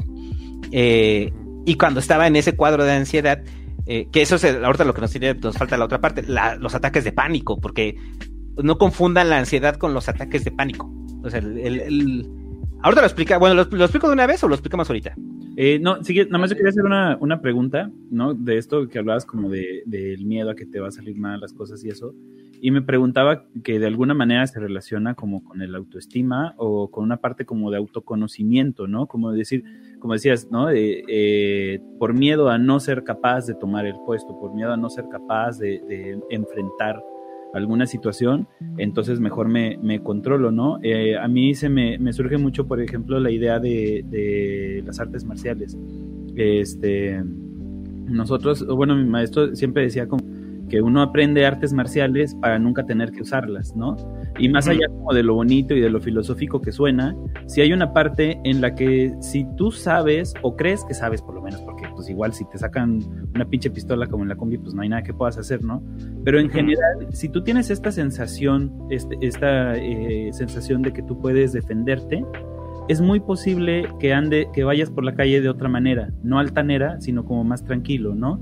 Este, por ejemplo, ahí, hace rato ponían en los comentarios de la moto, ¿no? Que se compró una moto y que le da ansiedad agarrarla. Bueno, pues sí, obviamente, si no sabes agarrar la moto, pues es muy probable que te dé ansiedad, pero si todos los días vas manejando y vas aprendiendo más y al rato ya te sientes don vergas manejando la moto, es muy posible que ya no te dé ansiedad porque sabes que es probable que no te caigas, ¿no? O sea, también hay como una parte como de autoconocimiento, ¿sí? o de, no sé si es autoestima, pero pues si yo me siento pendejo, pues es muy probable que más cosas me den ansiedad porque creo que nada me sale bien. Y si, aunque sea falso, yo me siento don vergas, es muy probable que ande por la vida sin ansiedad, pensando todo lo que haga me va a salir chingón, ¿no? Ahorita que mencionas la autoestima, estaba viendo hace rato una chica que hablaba de ansiedad y que decía que igual cuando, cuando tú sabes que tienes alguna patología, este y que te diagnostican esta, eh, que, eres ansioso, que eres psicótico, no sé qué, que eso también te pega en la autoestima, ¿no? Sí, sí, porque a nadie le gusta saber que esté enfermo, ¿no? O sea, o sea, a nadie le gusta saber que hay algo malo con él. O sea, no nos gusta, o sea, por eso la, nuestra retilencia de, de repente de, de, ir al médico, ¿no? No queremos que nos digan que estamos mal, no queremos que nos digan que estamos enfermos, ¿no? Y nos terminamos muriendo de cosas que se pudieron prevenir, güey porque no nos gusta este tipo de noticias. En el caso, por ejemplo, de, de las personas con ansiedad, pues nadie, en nadie en general acepta que es ansioso y que tiene un problema de ansiedad. O sea, es, es, es muy complicado que lo acepten. Eh, o que lo aceptemos, ahí me pongo en, plural. A mí me costó mucho trabajo de repente aceptarme como una persona ansiosa, pero la, ese es el primer paso, pues te aceptas como una persona ansiosa y te das cuenta que probablemente no es tu culpa, o sea, y probablemente es algo que viene eh, biológico y lo has tratado así, te hayan ayudado ciertas cosas. A lo que voy es que la capacidad, eh, por ejemplo, este ejemplo del, del güey de la moto, eh, la única forma en la que podemos saber si realmente estamos sufriendo un cuadro de ansiedad o simplemente es miedo, o sea, es miedo tal cual, o sea, miedo a una sucesión nueva, un estrés, pues es haciéndolo. Entonces, porque si de repente tenías miedo de manejar la moto y nunca te subiste a la pinche moto, güey, y la moto está ahí y lleva tres años y la terminas vendiendo, pues entonces quiere decir que sí tienes un cuadro de ansiedad no solamente que te daba ansiedad, porque a todos, o sea, eh, güey, es que yo manejaba moto, güey, entonces... Cuando yo, yo anduve varios años en moto. Yo eh, aprendí, el, ¿saben qué día aprendí yo a andar en moto? El día que fui a recoger la moto que me acababa de comprar. Exacto, güey, ahí aprendes. A ver, voy a platicar eso porque es muy cagado. Cuando, cuando yo, este, cuando me compré la moto, se la compré a un pinche biker de esos rudos, güey. Entonces, el güey me, me, dijo, yo, yo te la vendo, güey, te doy clases para manejarla. Entonces el güey no me aguantó ni dos clases, güey. yo andaba ahí con la ansiedad, ah, no mames, Oye, pues ya mejor llévatela y vete a dar unas vueltas, güey. Entonces el güey me ayudó en ese pedo, güey, y me dijo, ahí está tu pinche moto, güey. Yo no sé cómo te la saiba, ya te enseñé lo básico y órale, puto. Sáquese de la verga de mi casa que ya, ya, llévese su puta moto, ¿no? Entonces, Ahí va el vato así todo mamado, güey, enojado, y el No, pinche no. santo todo chaparrito, gordito, güey, y así no, no, güey. mames, no me hagan nada, güey. No, el güey aparte no, ni siquiera mamado, era biker gordo, como de casi dos metros, güey. El güey manejaba una mil, mil, mil doscientos. Este, yo traía una 550, güey, me temblaban las patitas, ¿no? Así de. de- Entonces, bueno, el punto es que me subo en la moto, güey, y ahí voy de regreso hasta acá, ¿no? Eh, eh, que era desde el sur de la ciudad hasta el oriente, ¿no? Entonces me voy cagando, güey, manejando la moto bien despacio. Este, y obviamente en ese momento te das cuenta que sí puede generarse un proceso de ansiedad, pero que no se vuelve patológico, ¿no? O sea, es, es, pues es, pues es normal, pues, es una ansiedad normal. Y conforme fueron pasando los días, te das cuenta que cuando lo normalizas y cuando se vuelve un proceso repetitivo, porque al final manejar, pues termina siendo eso, ¿no? Un proceso automatizado. Entonces, cuando se termina volviendo un proceso automatizado, eh, te das cuenta que eh, la ansiedad, o sea, por lo menos la ansiedad que te daba esa moto, pues era una ansiedad, pues normal. El problema es que nunca me lo hubiera llevado, güey. Ese es como el pedo, nunca me lo hubiera llevado, ¿no? Y la dejé ahí, güey, y el güey la termina vendiendo, ¿no? Ahí es cuando ya, porque estás perdiendo dinero, Sí. o sea, estás perdiendo dinero, estás perdiendo esfuerzo que te costó comprarte una moto y la dejas ahí por tu simple ansiedad, ¿no? O vas con tu compa y dices, güey, llévatela tú y te vas atrás y llegan y nunca la aprendes a manejar. Ahí saludos, voy a platicar algo que no tenía que platicar, pero voy a platicar rápido. Mi hermana, también sufre, Escucha. no te preocupes, aquí contamos esas cosas. Mi hermana también sufre un proceso Exacto. de ansiedad. Eh, una de mis hermanas. Este, ella sí se compró un auto. Se compró un auto, güey. Lo manejó una vez, le dio ansiedad, jamás lo volvió a manejar y lo vendió. No mames. El auto duró tres años en su propiedad.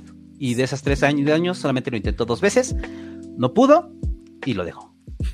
Entonces es cuando te das cuenta, ah, ok, tú sí tienes un proceso de ansiedad. O sea, tú sí tienes un proceso de ansiedad que ya es un trastorno de ansiedad generalizada, ¿no? O sea, ya, e inclusive en una de las que cuando estaba manejando entró en un ataque de pánico. O sea, de, sorry yo, yo no puedo manejar esto, yo no puedo hacer esto, yo no puedo manejar esto, déjenme aquí, llévenselo, habla por teléfono, llévense el carro, yo no quiero saber nada del carro, ayúdenme, o sea, es un pedo ya, este, ya entró en shock, pues. Este, espérame tantito, te tengo que hacer una pausa, muchachos. Este, es, eh, es que tengo que ir al baño. ah, no, que dijimos que ese es el chiste de aquí, ¿verdad? Tengo que ir donde está el hermano Joaquín, güey, este. Dale, dale. Para todos los que vienen este, con el santo, el, el chiste es que como va el tocador de niños, pues este, por eso va el Joaquín Azón. Pero Pues mira, mientras aprovechamos para leer unos superchats, ¿no? eh, sí, pues eh, unos superchats que no son tan super, pero vamos a ir recuperando y los que quieran ir dejando preguntas para el santo, vamos este, vamos recuperando. Ay, cabrón, no me salen todos los, los chats aquí. Tengo desde Sí, sí, las 1008. Desde las 10.08 salen, ¿verdad? Los demás como que se perdieron. Eh, si quieres verlos leyendo y voy viendo si acá en el video recupero los demás, ¿sale? Sale. Dice aquí. Me encanta que todos estamos es- enterados de la paliza que le dieron al santo. Sí, güey, nos hemos estado burlando un rato. Este, de ahí, incorrectos. El podcast que hicieron con el búho ya no está en iVoox, arréglenlo, please. Ah, sí, vamos a buscarlo. No sabemos qué pasa. No sé por qué de repente ahí se suben unos, se quitan otros. Es un pedo iVoox, pero sí vamos a, a Sí, recuperar sí, ahí el pedo. en Spotify o en Google Podcast está más fácil. Bueno. Este dice que yo tengo la ansiedad recurrente de que mi celular explotará en mi mano. Pues tiene que ver con lo que decía el santo, ¿no? De los miedos irracionales y de cómo este.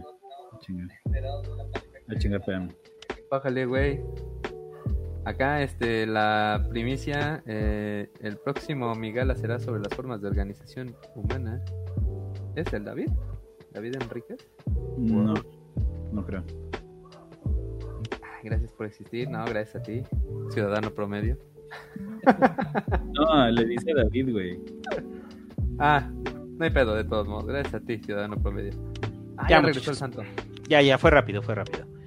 ¿Qué les parece si aprovechamos el corte para ir recuperando preguntas que pusieron en los comentarios? Ah, sí, está chido. Este, eh, lamentablemente, chicos, pues todavía no tenemos superchats, entonces nos vamos a ir este, entre los comentarios que veo, porque parecer se perdieron algunos. Ahorita trato de recuperarlos, pero los que quieran vayan dejando sus preguntas y acá las vamos este, recuperando, ¿no? Se los habilitan con los mil seguidores, ¿no? Sí, sí, así es. Muy cerquita. Muchachos, para, para toda la gente que está ahí del ciber, suscríbanse y no estén de tóxicos. Es lo primero que les digo y lo primero que hacen. Este, no estén de tóxicos, les va a tocar van. Sigan al incorrecto, muchachos, en este momento. Y ya me voy a brincar todos los comentarios del Street Fighter. Pero este. Exacto, bríncatelos, no, ignóralos, güey. Son como niños ahí pataleando, güey. ay, ay, papá, hazme caso, ponme atención. Yo tengo una, una maestra en la, en la maestría, güey, que tiene cuatro hijos y yo soy, pues, así de irreverente como soy aquí, soy en la vida real y entonces de repente así en alguna, se me ocurrió decir alguna pendejada pero todo el mundo conoce a esa maestra que es así bien encabronado, encabronadiza. Y conmigo no sé por qué era muy permisiva, buena onda y amiga. Pero entonces así, de repente dije mi pendejada y todo el mundo fue así como... Y la maestra siguió con su clase. Y ya después, como a los 10 minutos, dice... Sí, este, sí escuché la pendejada de René, pero por suerte tengo cuatro hijos y aprendí a... a ignorarlos. Ajá, exacto. Entonces ignoren ahí a los, este eh, ignoren ahí a los a, todos los tóxicos, muchachos. Lo que estoy diciendo es que lo primero que les digo, lo primero que hacen.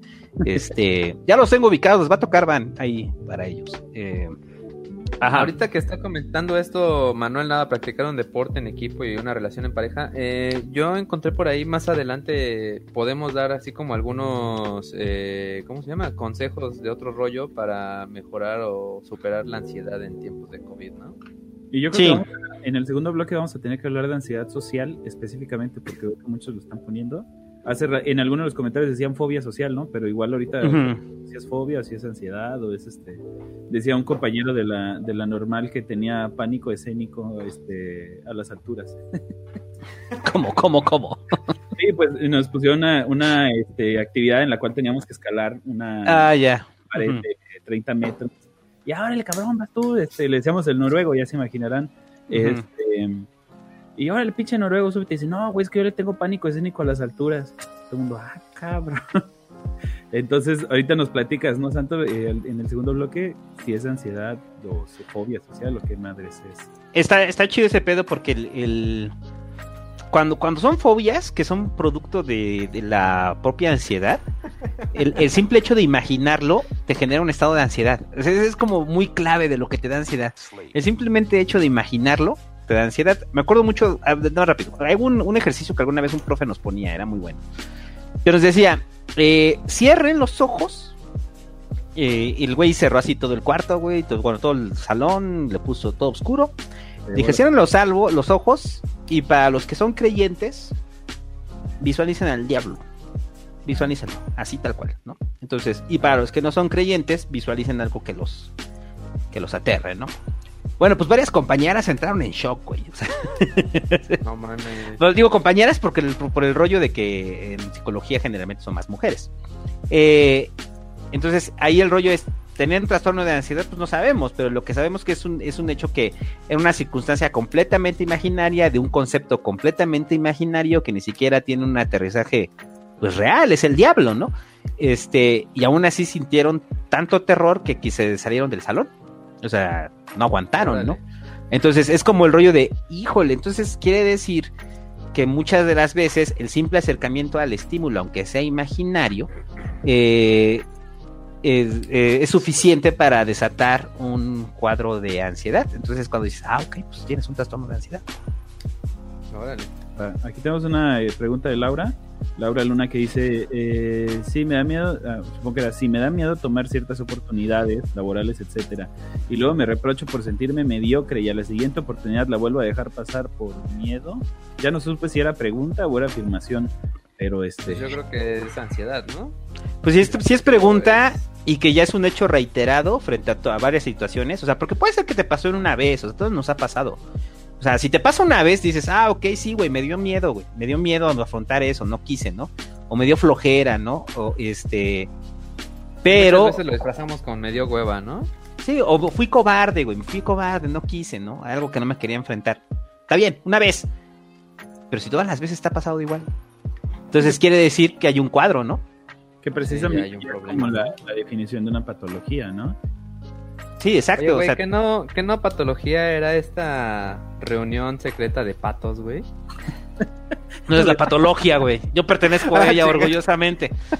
Es que el problema es que no le pusieron acento en el cartel, en el letrero, güey, de la entrada. Entonces, ah, no mames, la patología. Ah, no, la patología. es como los búfalos mojados, Los güey. martes, ¿no? Exacto, ahí todos los martes, muchachos, únanse a la patología. El único grupo donde todos tenemos trastorno de ansiedad generalizada. Está chido ese este grupo de ayuda de, de- de ansiedad generalizada, la patología. y todos llegan y todo lo que le da ansiedad a unos les empieza a dar ansiedad. Exacto, no, es que me da ansiedad esto, yo me dio ansiedad tu ansiedad. Que eso también pasa, ¿eh? Eso- no, güey, ahorita les voy a platicar una anécdota bien chingona. Ajá, bueno, ya. Manu Ortega pregunta, ¿entonces la cobardía no es lo mismo que la ansiedad patológica por ser Wow. irracional? No, porque la cobardía no es necesariamente irracional, ¿no? Sí puedes tener elementos. O sea, eh, es por ejemplo cuando tienes que exponer en la escuela, ¿no? Y no leíste, güey, no estudiaste nada. Entonces, eh, el rollo es, no estudié ni madres, güey, entonces tengo miedo de que descubran que no estudié ni madres. Entonces me acobardo y digo, Nel, la verga, no, no, no, no entro a clase, ¿no? El pedo es cuando sí es ansiedad, cuando sí preparaste todo, hiciste tus planos, hiciste tu, tu pizarra, bueno, no sé, bueno, las diapositivas, pues, yo pizarrón, güey. Este, las diapositivas, o sea, no, sacaste, ¿cómo se llaman esa mamada? Los acetatos, ¿no? Sacaste Ah, tus acetatos, güey. Este, no, Como no, o verán, sea, el santo ya es persona de riesgo, por favor, no Exactamente, no, no, no, no, no se acerquen a mí, si me estornuda le pego en la cara. Este, eh, eh, esa persona sí preparó todo y aún así no expuso. O sea, eh, ¿por qué? Pues porque presentaba un cuadro de ansiedad, ¿no? Es la diferencia. Así es. Eh, pregunta Víctor Ávila Hernández, ¿qué opinas de los antipsiquiatras y cómo es su punto de vista en humanizar los transitorios y enfermedades pocas? Está bien cabrón el pedo de la antipsiquiatría, porque la antipsiquiatría es un movimiento que surgió, ya es muy viejo la antipsiquiatría. Eh, surge casi como respuesta después del crecimiento de- del psicoanálisis, este, estamos hablando de los años 30, 40, y después de eso tomaron ese concepto para, para vender chamanería, güey. O sea, porque la antipsiquiatría lo que planteaba en un inicio no era este pedo de no, todo es un- todo es producto de tu propia, de tu propio entorno, de tu propia familia. Que ahí los, que después lo terminan aterrizando el pedo de la antipsiquiatría en los pinches ter- terapeutas sistémicos, que muchos de ellos son chamanes, o sea, tal cual, chamanes, güey. Eh, eh, y terminan aterrizándolo en el pedo de no, no, no, es que la esquizofrenia no es un problema eh, psiquiátrico, es un problema familiar. Ese, que la familia genera el propio este esquizofrénico, chinguen a su madre, güey. O sea, tal cual, este, son chamanerías. Y el problema es que muchos de la antipsiquiatría, hay un pendejo, un barbón, no me acuerdo cómo se este cabrón. Que es como se lo- llama Cale. No, Cale, tú no, tú no, güey. Era Este, otro no, pendejo barbón. o- otro pendejo barbón, este, con una barba más larga, güey, más cana. No claro cómo se este cabrón, güey, pero es un chamán. O sea, ese güey es un chamán y trae este pedo de que no, las enfermedades mentales, todo es un ducto de nuestro dolor emocional, chinga tu madre. Este, pero el, el pedo de la antipsiquiatría sí es algo eh, que ya está rebasado para estas, e- para estas épocas. El Cruz Azul CF pregunta, ¿cómo trabajar para disminuir la ansiedad escuchando a mi yo interno? Pero yo creo que esta la, la- la dejamos porque precisamente ahorita que regresemos al segundo bloque, vamos a hablar de, de terapias, yo de mecanismos, ¿no? Entonces, Sí, aquí dejamos ahí este... ahorita segundo lo bloque. Este, más preguntas, no sean tóxicos, no todo esto, ok. Eh, Jonathan Cruz dice, entonces la ansiedad no debe ser la brújula del destino, como dice el Hobbit. Es que ese es el pedo, o sea, el Hobbit, eh, perdón, saludos al Hobbit si está viendo esto, güey. Este, y que es una discusión que yo tengo muy, o sea, de esas discusiones que tenemos airadas el Hobbit y yo y luego con el David también, que eh, el Hobbit lo aterriza todo en rasgos de personalidad y la capacidad del individuo de transformarse a sí mismo. Y hay individuos que han sido muy brillantes en este mundo, muchachos, y, que no han podido transformarse a sí mismos. Eh, y que se terminan metiendo un balazo en la cabeza. Eh, así de simple, ¿eh? o sea, eh, personas sumamente brillantes, o sea, o se terminan suicidando, ¿no? O sea, o terminan sufriendo ataques de pánico, ¿no? O sea, el creer, el creer que como individuos podemos controlar absolutamente todo, sí ayuda para enfrentar un trastorno de ansiedad, pero no necesariamente es una solución para el trastorno de ansiedad, porque hay personas que simplemente no lo pueden controlar. Esas personas que lo simplemente no lo pueden controlar son personas que sufren de una patología. Por eso no lo pueden controlar. Entonces, eh, las discusiones que tenemos ahí el Hobbit y yo es porque el Hobbit de repente tiene esta idea en la que eh, tú puedes controlar todo, ¿no? Tú puedes ser artista, tú puedes, güey, hay veces que no puedes. ¿Y sabes qué haces? Te metes un pinche rifle, una escopeta en la boca y te matas en La Habana, güey, como pinche Hemingway. O sea, pues no puedes. O sea, no, o como Cobain, güey. O sea, que, es que en realidad no todos podemos salir solos, o no todos pueden salir solos. Realmente hay quien necesita ayuda y quien necesita medicina para lograr salir. Y, y, el, rollo es romantizar la tragedia también, porque el rollo es, imagínense, yo tengo ansiedad, entonces de repente entro en un ataque de pánico, y de repente digo, ya no aguanto el ataque de pánico, y de repente mañana dice, no mames, el santo se aventó de un edificio de 30 pisos, y de repente dices, vamos a romantizarlo, qué huevotes tenía ese cabrón, miró al abismo y confrontó a la bestia, confrontó a su realidad, y en un, en el último, este, en el último impulso de su mente, de su raciocinio, dijo, yo no quiero pertenecer más a este mundo. Y se aventó del edificio, tomando el destino de su vida en sus manos. No, pendejo, me estaba sintiendo de la verga y lo único que quería era escapar de ahí, me aventé de una ventana, güey. No romanticen ese pedo, güey. Porque no... No, no, que este, también hay como... Eh, hay una idea que yo siento que de repente con el esquema de, vida en el, que estamos actualmente, ¿no? De, de donde el capitalismo, digamos, dicta este, nuestra forma de vida y entonces la producción y la productividad terminan siendo como el, el, este, el signo de que también estamos, ¿no? Entonces, entre más productivo seas, mejor persona eres. Entonces eso nos ha llevado también como en una carrera en la cual yo necesito producir, producir, producir. Y no estoy hablando de dinero, ¿no? Estoy hablando de objetivos, de alcanzar metas, de escribir libros, de este, lo que sea que te, que te pongas como objetivo pero de repente estamos como en este camino en el que creemos que el sentido de la vida es alcanzar objetivos, ¿no? Entonces, eh, eh, de pronto, eh, pues dices, pues igual no pasa nada si, si no, nunca llegas a escribir tu libro y tampoco pasa nada si nunca llegas a ser el director de la empresa en la que trabajas, ¿no? Y, y nos van a, o bueno, a, quien sea si lo van a tachar de mediocre probablemente, pero tampoco pasa nada si eres mediocre, o sea, si, es, si estás bien así, pues estás bien así, ¿no? Y de repente es como el típico, ¿no? Que ves al, loquito de la, de la cuadra y dices, puta, igual es más feliz que, yo, cabrón, ¿no? Porque yo estoy aquí como pendejo, este, eh, huyéndole al Coppel y pagando el internet y cuanta madre y partiéndole la madre, y pues igual él es más feliz que yo, no lo sé, ¿no? Digo, puede ser igual y no, pero el punto es que, que de repente sí estamos como en un canal en el cual creemos que tenemos que responder a la ansiedad como dándole lo que quiere, como, pero la, ansiedad de alguna forma también puede ser este un monstruo voraz, ¿no? Que está como, dame más, dame más, dame más, dame más. Y si estás todo el tiempo eh, guiándote a través de lo que te genera tu ansiedad, pues vas a estar como una carrera interminable, ¿no? Y también puede llegar un momento en el que decidas parar y decir, puta, yo con esto estoy bien, güey, no necesito traer un BMW o no necesito querer traer un BMW porque probablemente me parte el lomo y nunca lo consiga, ¿no? Pero este, creo que, la mediocridad o, la falta de productividad, por llamarlo de otra manera, está como satanizada, pero tiene que ver más con el sistema que con la humanidad misma, ¿no? Si tú estás bien, pues estás bien y ya, no pasa nada. Sí, pero eso es cuando respondes más a, un, a una idea de, de, ansiedad sobre lo que es propiamente una ansiedad de, social. O sea, te genera ansiedad eh, el hecho de no ser parte de ¿no? O sea, parte o de pertenecer a. Entonces, eso te puede generar ansiedad y te lleva a hacer ciertas cosas para darte valía a ti mismo, ¿no? Y pero creo que la clave precisamente para entender la ansiedad es que la mayoría de las cosas eh, te llevan sobre terrenos irracionales. O sea, en la ansiedad sobre todo son terrenos irracionales. Eh, el, eh, y en muchas veces cuando podemos confundir aquí, o sea, sí puede ser una ansiedad que te está generando la propia sociedad, pero va encaminada más a el asunto de valer, no al asunto de, que te genere ansiedad por eh, que sea algo desconocido, no simplemente es frustración, o sea, es la frustración en sí misma.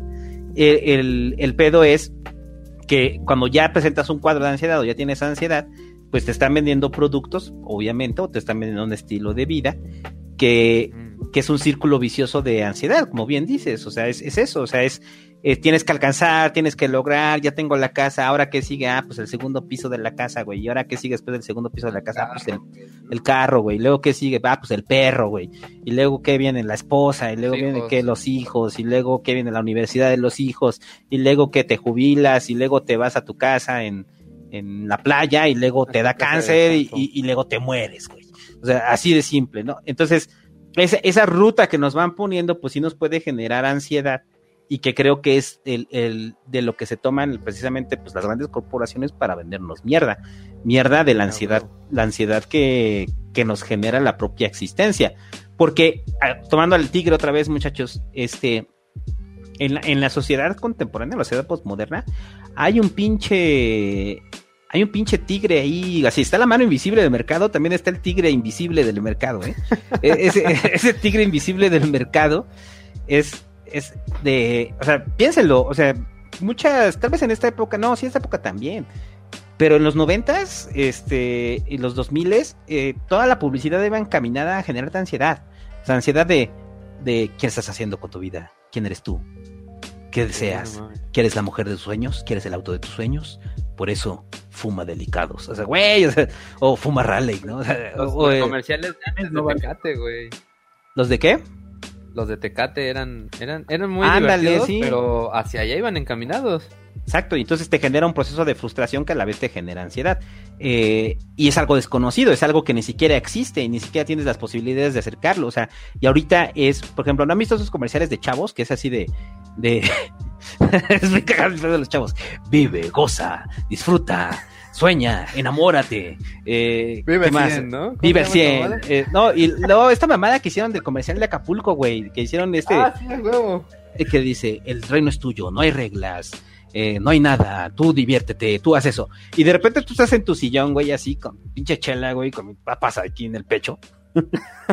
y de repente, o sea, si te lo tomas en serio, dices, ah, no mames, yo no hago nada de eso. Entonces, te da ansiedad, ¿no? O sea, tienes dos caminos. Güey, yo no quiero eso. la otra es... ¿por, qué en ningún, ¿por, qué en ningún, comercial sale nadie viendo este anime o, o jugando videojuegos? por ejemplo, Instagram me da ansiedad, güey. O sea, entro poco a, a Instagram porque... Sí. No, ah, no, yo no, porque nada se entro a ver colas. ¿Qué? ¿Qué? ¿Qué? ¿Qué? Este... Eh, pero eh, ese es como el rollo, o sea, ahora usted dirá, Oye, Santos, no, que, la ansiedad este, es bajo un, una circunstancia de miedo a lo desconocido. Eh, sí, eh, y de eso abusa en la publicidad, porque al final tú no sabes qué va a pasar contigo en el futuro. O sea, eh, cuando ponen esos comerciales de no, más vale prevenir. no pensó, nunca he visto esos comerciales que, que, salen así la familia, que son así como de Azteca también, y que salen y dicen, no previó, no, no previó no previó. No los dejes así. Contrata seguros GNP, ¿no? Seguros Azteca, güey. Y dices, güey, te están metiendo un, miedo irracional, porque al final no sabes si vas a morir mañana o vas a morir en 30 putos años. Pero de entrada te están generando un proceso de ansiedad, porque volteas a ver ahí a tu familia y dices, güey, no mames, no van a tener dinero y qué tal me van a aventar ahí a la fosa común. Entonces, o, o, o con qué van a pagar mi ataúd, ¿no? Eh, este miedo a lo desconocido, piénsenlo, cómo es explotado en, en, en, en, toda la industria y en todos lados. O sea, en todos lados el, miedo a lo desconocido es algo que engancha gente. O sea, y, eso es como, güey, pues, no, nos vemos tan lejos. O sea, casi todas las religiones, eh, la religión, las sectas, las sectas, las sectas van encaminadas hacia, ese, esa ansiedad que produce lo desconocido. ¿Y qué es lo más desconocido que existe en la historia de la humanidad, muchachos? La muerte. Entonces, ese es, ese es nuestro mayor proceso de ansiedad. O sea, nuestro mayor proceso de ansiedad es, me voy a morir. Entonces, como me voy a morir, pues empiezo a generar ansiedad porque me voy a morir. Y entonces todo lo que trato de hacer, para aceptar, primero para negar que me voy a morir, o sea, eso es lo primero. Entonces, tenemos hijos, hacemos obras, eh, cosas que nos perpetúen o que creemos que nos van a perpetuar. Y lo, y lo, segundo es cuando ya este, realmente te das cuenta que te vas a morir, o sea, que ya llegas ahí, en lugar de asumir que precisamente vas a morir, pues viene la negación de la propia muerte, ¿no? La negación de decir yo no me voy a morir, o sea, yo no voy a morir, o me voy a morir como yo quiera. O sea, todo el mundo con esta idea que tienen de que van a morir así en su cama. Así, pues, Ojalá me muera dormido, como mi abuelo. Los que los iban, iban junto a él. No, eh, el rollo es que es esta idea que tiene mucha gente de, oh, voy a morir en el hecho de la muerte. Decir, ah, gracias, gracias a toda la gente que escuchó mis podcasts, gracias. Me fueron en paz. Pues no, la muerte es horrorosa, la muerte es no me quiero morir. Entonces, y los estertores, ¿no? O sea, el estertor, nunca han escuchado el estertor de un muerto, es una cosa horrible. Este, es, es el cuerpo luchando por, por vivir. Este, entonces, ya sé que muchos ahorita les va a dar ansiedad, güey, porque estoy hablando de la muerte y demás, más controlen su ansiedad. Este, pero es que ese es el proceso mayor. El proceso mayor es frente a la ansiedad de la muerte, la mayor ansiedad de todas. Pues obviamente la industria se aprovecha de eso. Por eso les mencionaba el pinche pedo de, de, cómo los, los, lo- o sea, el flower power en los 70s terminan volviéndose estudios de mercado para venderle mierda a la gente. Este, Ahí estuvo bien cabrón, ¿no? Como, como de que todos iban así como borreguitos en masa a que todo mundo se sentía un pinche unicornio único y especial. Y entonces Ajá. trataron de, de modificar la, el marketing a, a cada quien, ¿no? O sea, ahí sí tuvieron que inventar un chingo de un chingo de productos distintos que eran lo mismo, pues para cada unicornio. Y ahorita tenemos iPhones de cuántos colores. Sí. Y cada año meten, verde. meten cada año un color nuevo, ¿no? O sea, es El cuando dices, Uh, cabrón, o sea, yo, este, por ejemplo, eh, es cagado ser pelón y tener que usar shampoo.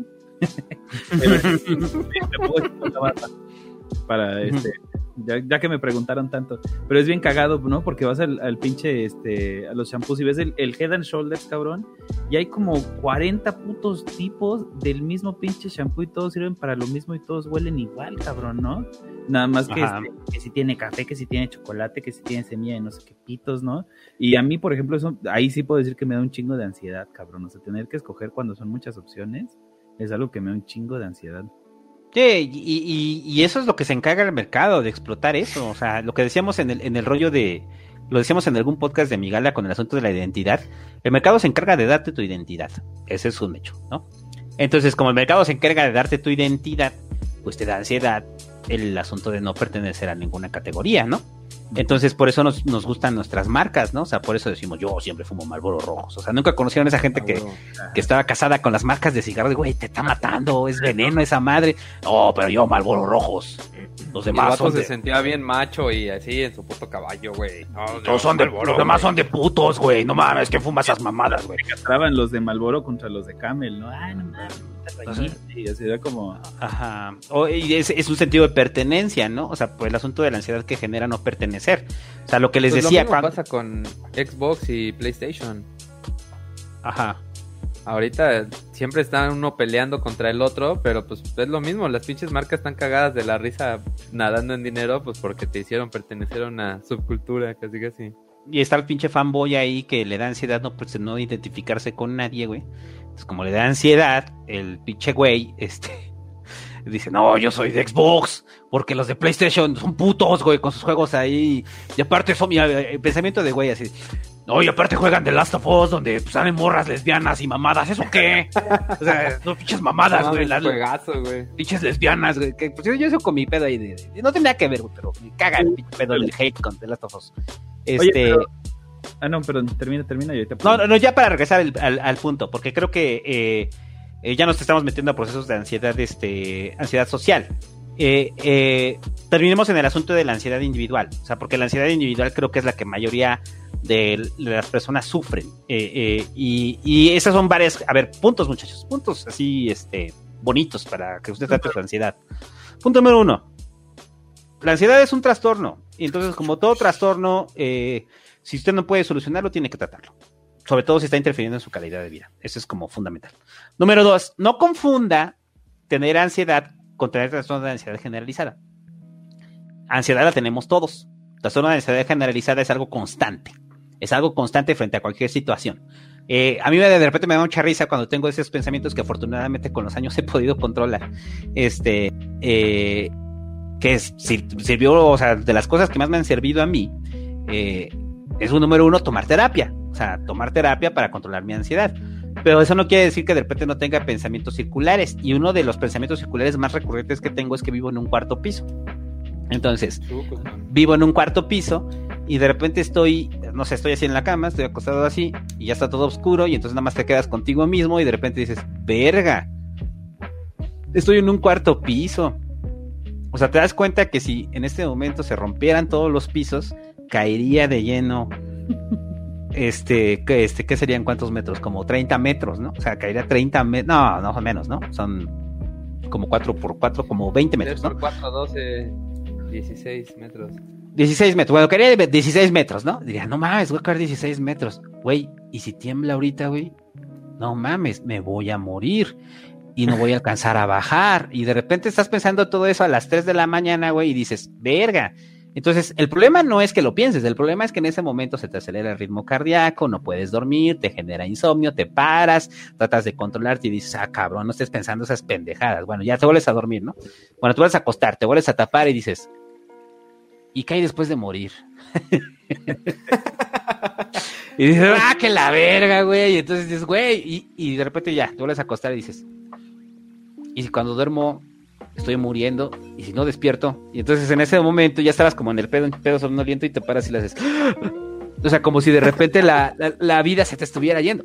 Ese es, eso es un trastorno de ansiedad, muchachos. El otro es un proceso de ansiedad. Eh, hay que aprender a diferenciarlos. El, eh, proceso de ansiedad, el trastorno de ansiedad. Un proceso de ansiedad lo experimentamos en cualquier circunstancia. Un trastorno de ansiedad ni siquiera tiene una raíz lógica puede derivar en ataques de pánico, ¿no? Como decías con tu hermana. Mm. Esa es otra de la que quería platicar.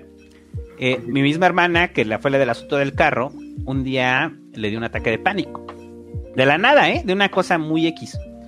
Y íbamos corriendo al hospital porque se sentía re mal. Y yo le digo, oye, ¿tienes un ataque de pánico? No, es que me siento mal, no puedo respirar. Y está. Entonces, el rollo, ¿cuál es la diferencia del ataque de ansiedad al, el trastorno de ansiedad del ataque de pánico? El ataque de pánico es cuando los a nivel somático empiezas a manifestar eh, eh, síntomas físicos graves. Entre ellos falta de aire, eh, porque estás sobreoxigenando. O sea, sobreoxigenando es, estás respirando rápido porque tu cuerpo está ahí. Entonces quieres jalar oxígeno y estás... Entonces, ahí vamos corriendo al hospital con mi hermana y yo, cálmate. Entonces, de repente en ese momento el doctor me dice, este, ya le tomamos la presión, ya le, le el ritmo cardíaco, tiene un cuadro de ansiedad tranquila. ¿Y sabes qué le dio? ¿Cuál fue el mejor medicamento que le dio el doctor a mi hermana? Le dio una bolsa de papel, güey. Entonces le dio su bolsa de papel y ahí tienes inflando su bolsa de papel. menos oxígeno, ¿no? Ajá, exactamente. Entonces, este, no quiere decir que de repente usted tenga un ataque de pánico y diga, no, no mames, una bolsa de papel. No, o sea, eh, eh, ¿dónde está una bolsa de papel, güey? No, eh, pero eh, a nivel fisiológico, el ataque de pánico es cuando ya tu mente en ese momento pierde todo el control y como pierde todo el control, lo único que quedan son síntomas este, fisiológicos graves. Y estos síntomas fisiológicos graves, pues, ¿qué son? Pues palpitaciones, aceleración del ritmo cardíaco, se te sube la presión, te duele la cabeza, te dan náuseas, eh, te falta el oxígeno, sientes que te vas a desmayar, se te doblan las piernas, etcétera. Entonces, el ataque de pánico es el punto final de un trastorno de ansiedad generalizada. O sea, si usted ya llegó al ataque de pánico, ya llegó al punto cumbre de su trastorno de ansiedad. Ahora piense en las. Te dan tu medallita por haber. Tu trofeo, güey. No, no, tenga su trofeo, güey. Usted ya está graduado como, eh, como experto en ansiedad generalizada, ¿no? Entonces, entonces, el, ataque de pánico, si usted ya experimentó ataques de pánico, busque ayuda, porque el, ataque de pánico, eh, cuando viene de una raíz que ni siquiera tiene una explicación, porque también puedes tener ataques de pánico bajo una situación realmente peligrosa. O sea, si un güey te pone un cuchillo en la panza, güey, pues obviamente vas, ¿no? Entonces, eh, eh, pero cuando es una situación que ni siquiera es grave y entras en un ataque de pánico, quiere decir que tu ansiedad ya se disparó. Entonces, lo vamos entendiendo, ¿no? O sea, que eh, puedes experimentar un proceso de estrés y, ese proceso de estrés desaparece. Y si no desaparece, se puede transformar en un proceso de ansiedad que va coligado. Y si no desaparece la ansiedad, se puede transformar en un ataque de pánico. Y entonces cuando ya llegas al ataque de pánico es cuando llegas al hospital pensando que te vas a morir a las 3 de la mañana, güey. Que me pasó dos veces. ah, sí, por ahí escuché eso. Ajá, todavía me pasó dos veces, güey. Y esas dos veces me pasaron muy chavo. Eh, no entendía qué pasaba conmigo, ¿no? Entonces, este... Debe ser cabrón. Yo lo que platicaba ahí en el Twitch, este, es que llegabas, güey, y después dices, güey, este, es que me siento muy mal, doctor, siento que me voy a morir y estoy sobreoxigenando, estoy, este, ¿y qué le pasó? No, pues me tomé tres tazas de café y me había fumado una, cajetilla de cigarros y de repente me empecé a sentir muy acelerado y de repente me dio ansiedad y de, me dio ansiedad sentirme así y es un círculo vicioso porque entonces eh, eh, tomas café, ¿no? Supongamos, se te acelera el ritmo cardíaco porque pues eso hace el puto café entonces tomas el café y de repente dices, no mames, me estoy sintiendo de la verdad un infarto. Entonces empiezas a tener pensamientos circulares, te empiezas a sentir mal, se te empieza a acelerar, acelerar más el corazón por el proceso de ansiedad. Y aparte con el cafeína y nicotina que traes en tu cuerpo, pues obviamente va dando giros, ¿no? Entonces como que va confirmando tu propia idea, ¿no? Entonces, el, cuando, si, la, la conclusión ahí es nada más, si usted ya llegó a un proceso de, a un ataque de pánico, perdón, en ese momento ya busque ayuda, porque eso ya se descontroló. Usted ya no lo puede controlar. Entonces, el ataque de pánico es el resultado de que usted no puede controlar su ansiedad. Eso es el ataque de pánico. Entonces, sobre todo para mucha gente que dice, no, yo no puedo controlar. Si ya tuviste un ataque de pánico, quiere decir que no lo puedes controlar, güey. Entonces, es como lo, lo, lo obvio, ¿no? Oye, Santo, pero yo tengo una pregunta, porque, por ejemplo, eh, eh, cuando hablábamos de estos eh, shots de, adrenalina, ¿no? Que te genera sobre todo el estrés, hay gente que se vuelve adicta a la adrenalina, ¿no? Y entonces van buscando este, experiencias extremas y van buscando, ¿no? Ya sea que, el paracaídas o el terror, todo esto es, como para generar, ¿no? Esos, esos shots de endorfinas que, que platicabas. Pero tenía yo la duda, digo, y obviamente esto lo hablo desde la experiencia total, si habrá gente que de alguna forma se vuelve como un poquito adicta a estar ansiosa y entonces no buscan eh, solucionarlo porque están buscando como esa, repetir esa, esa sensación. Ese shot. Ajá. Pero es que eh, también es como un rollo. Eh, mucha de la gente que hace cosas que podrían considerarse temerarias, o sea, que para generar adrenalina, pueden tener obviamente ansiedad, pero esa ansiedad eh, lo que están haciendo es confrontándola. O sea, no necesariamente que les guste, simplemente es como el pedo, me da miedo, pero chingas tu madre, güey, lo voy a hacer, güey, ¿por qué? Porque, exactamente, entonces, órale, cabrón, bájate el pantalón, güey, este... Jálale, puto. Y el otro güey te dice, bueno, ¿estás seguro?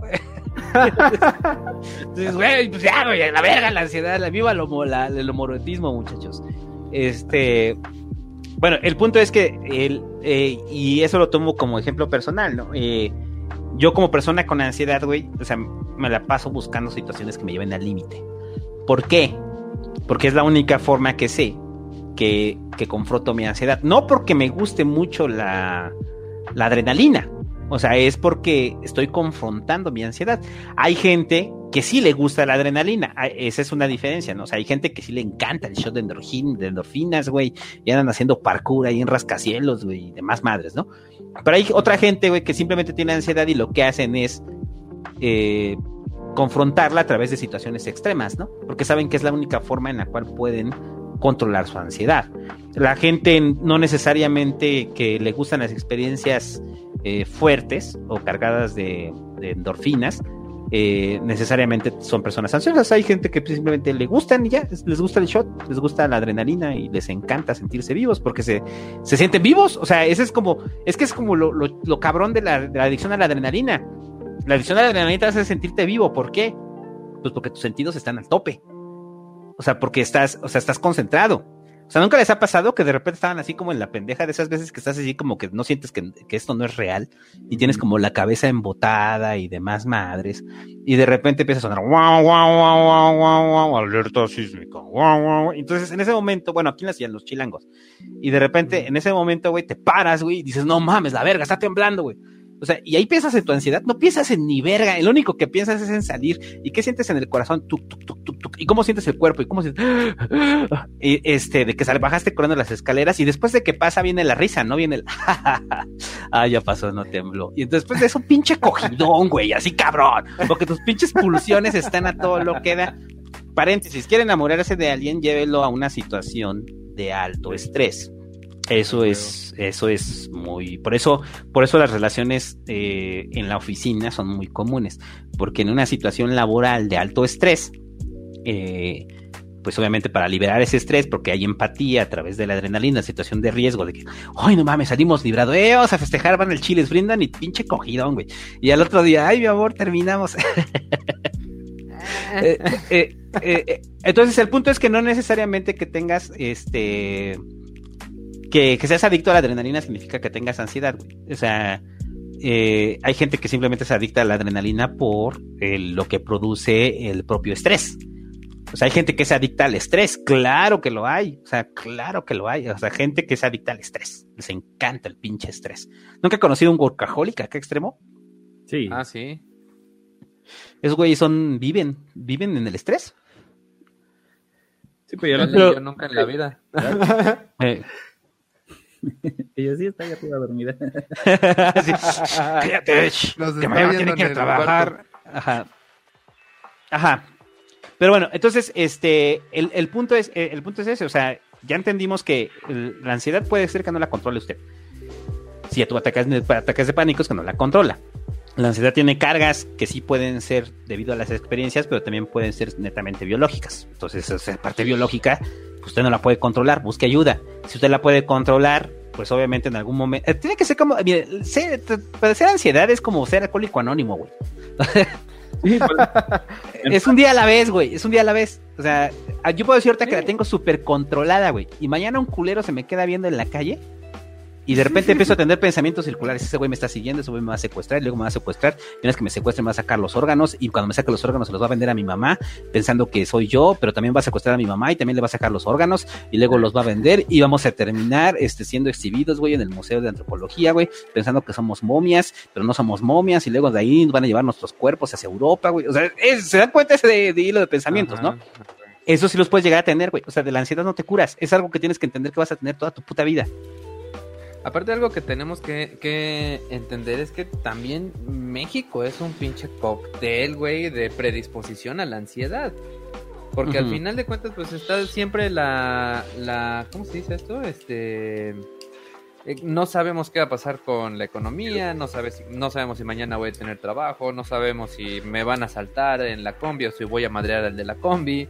Ajá. Este, y ahorita con el asunto del COVID, pues esto se triplica, porque aparte de todo, pues no mames, ahora puedes morir en una épica aventura yendo a hacer el súper, ¿no? Entonces, pues también así todo el mundo anda con el calzón de moño, eh, viendo, pues ahora sí, de qué se va a morir. Y, aparte de todo, encerrados en sus casas, ¿no? Sí. Pero yo por eso decía, ¿no? La, la distinción entre ansiedad de este estado y ansiedad rasgo. Ajá. Cabrón, o sea, eh, que tengas ansiedad en, en, un pinche país tercermundista, hasta la verga de inseguridad, con los índices de feminicidio más culeros de todo el mundo, este, vaya con, con este, una crisis eminente en puerta, más la crisis en la que ya estamos, ¿no? Con pinches tasas de desempleo de la verga, y, o sea, todo esto, obviamente vas a estar ansioso, cabrón, ¿no? Sí.